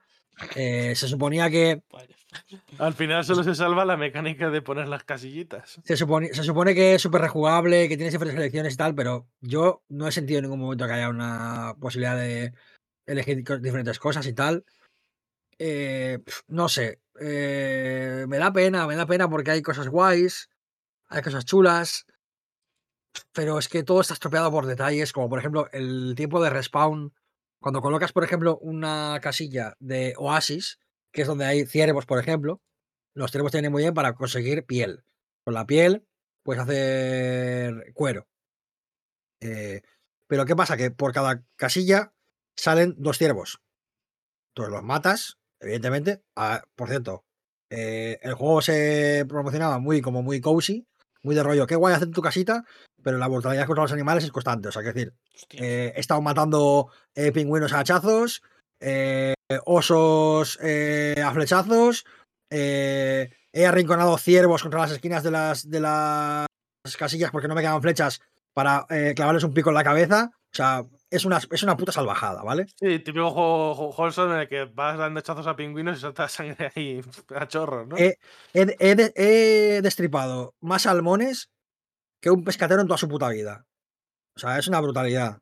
Eh, entonces, bueno, a ver. Pero Holson, bueno. Y mm, ya no sé ni de qué me estaba quejando. Ah, la historia, sí. Eh, Es que tampoco los personajes te cuentan sus movidas. Hay un momento en el que tienes como momentos así que están guays, pero la mayoría de cosas son. He perdido mis vacas, me ayudas a buscarlas. Eh, hay un lobo que es muy salvaje, me ayudas a dar. Y hay como un misterio sobre qué está pasando, por qué está pasando todo. Pero es que te da un poco igual, tú estás un poco rollo. Pues muy bien, pues me voy a hacer café. No sé. Me ha dado pena porque empecé con muchas ganas jugando, me, me gustaba mucho, sobre todo cuando descubres una, una nueva zona está muy guay, cuando descubres sobre una zona que tiene NPCs eh, está muy guay, pero luego el sistema económico también está roto, todo es súper caro, em, no hay posibilidad de mover los objetos que colocas en tu casa, por ejemplo, tenía puesto un sinfonier en mi casa eh, y una librería. Y quise desmontar una pared para cambiarla por una pared mejor y sin querer desmonté la librería y eh, el problema es que desmontar un objeto te dan menos materiales que los que has eh, construido. Estado, sí. To- todo por un fallo en el clic, por un misclick que el sistema no me... que el- me la jugó el sistema porque te remarca en azul, pero decidió que en ese momento era buena idea cambiarlo. Pero tampoco puedo mover las cosas. Entonces, si yo quiero ampliar mi base y hacer mi casa más grande eh, y tengo un cofre contra una pared, la única opción que tengo es desmontar el cofre. Porque no lo puedo mover de sitio. Entonces, o dejo un cofre en mitad de la, de la habitación, o lo desmonto, lo construyo y lo pongo en la esquina. Entonces, son detalles que, que te afean mucho un resultado de un juego que podría ser un juego guay y que se queda en un juego bien, sin más. Si eres fan del género, pues te va a molar. eh, si no, pues tampoco, o sea, no sé qué deciros. No. Hay muchos No juegos que recomendaría antes que a Bob Snakes. Sí, ya lo has dicho, nada especial y ya está. Sí. Te llama el género bien y si no, pues nada. A otra cosa que hay muchos juegos en el mundo que salen todos los días. Es una pena. Es Una pena. pena porque la, la- el prólogo me gustó mucho. Pero no se mantiene, no se aguanta en nuestro juego, así que es ¿qué le vamos a hacer? Sí, no, desde fuera tiene pinta, el típico juego tiene una idea muy buena y que luego a la hora de rellenar o construir todo lo que va alrededor de esa idea, se pierde un poquito por aquí y por allá, toma decisiones malas por aquí y por allá y la idea buena se pierde un poco fuerza por todo lo que hay alrededor, ¿no? Yo creo que le falta pulido, sobre todo. Creo que es lo que le falta. Le falta pulir, o sea, le falta quizá algo de testeo también, porque igual lo que estás diciendo, no, no sé yo, mm, no sé programar, pero no creo que sea algo tan difícil de el hacer que se pueda mover un objeto. Y es algo que yo creo que a la hora, a la hora de jugar, te pones a jugar, es algo que ves rápido. Ya, pero bueno, yo qué sé. mm, supongo que es un estudio pequeño también, no Sí. tienen muchos recursos para testear y tal. Sí, sí. Eso, a o sea, no deja de ser un, no deja de ser un juego indie. Creo que este es su primer, su primer juego, además. Eh, yo creo que hay ideas. Creo que falta. Le faltaba mucho tipo de cocción. Creo que le faltaba mucho tipo de cocción. Sí. Una pena, la verdad. Pero bueno. Una Sí. penita, pero bueno, un juego, pues eso, para los fans de Survival tenéis ahí para unas horitas. No sé cuánto costará ahora, no sé si te acuerdas. Eh, 25 pavos o 20, 24 o algo así. Es un precio. A ver, acorde con lo, con lo indie actualmente. Mm. Pero creo que es un precio que le puede jugar a mala pasada. Este es el típico, yo creo que para unas ofertas de Steam o algo así, bueno, te lo ponen a 10 pavetes, por ejemplo. No sé. Yo tengo la sensación. Tengo la sensación de que por momentos este juego podría haber salido como, como un early access. Y, no y sale a precio completo, sale a precio a juego finalizado y creo que pues está ahí, la barrera esa está como ahí, ¿no? Y es una pena, es una pena, de verdad. Pues nada, ya yo creo que se- hemos hablado del juego y bueno, yo creo que la gente se habrá hecho una idea de si le llama o no le llama. Y bueno, yo creo que es un buen momento porque llevamos un buen rato para cerrar. Es un buen momento para cerrar. Y decirle a la gente, yo creo que la gente, si no lo sabe, yo creo que le va, le va a gustar que el próximo programa hablaremos probablemente, yo diría que casi 100% del Zelda. Así que se viene programa de turrómetro a niveles altos con el Zelda. Se vienen programas Eh, interesantes porque después es.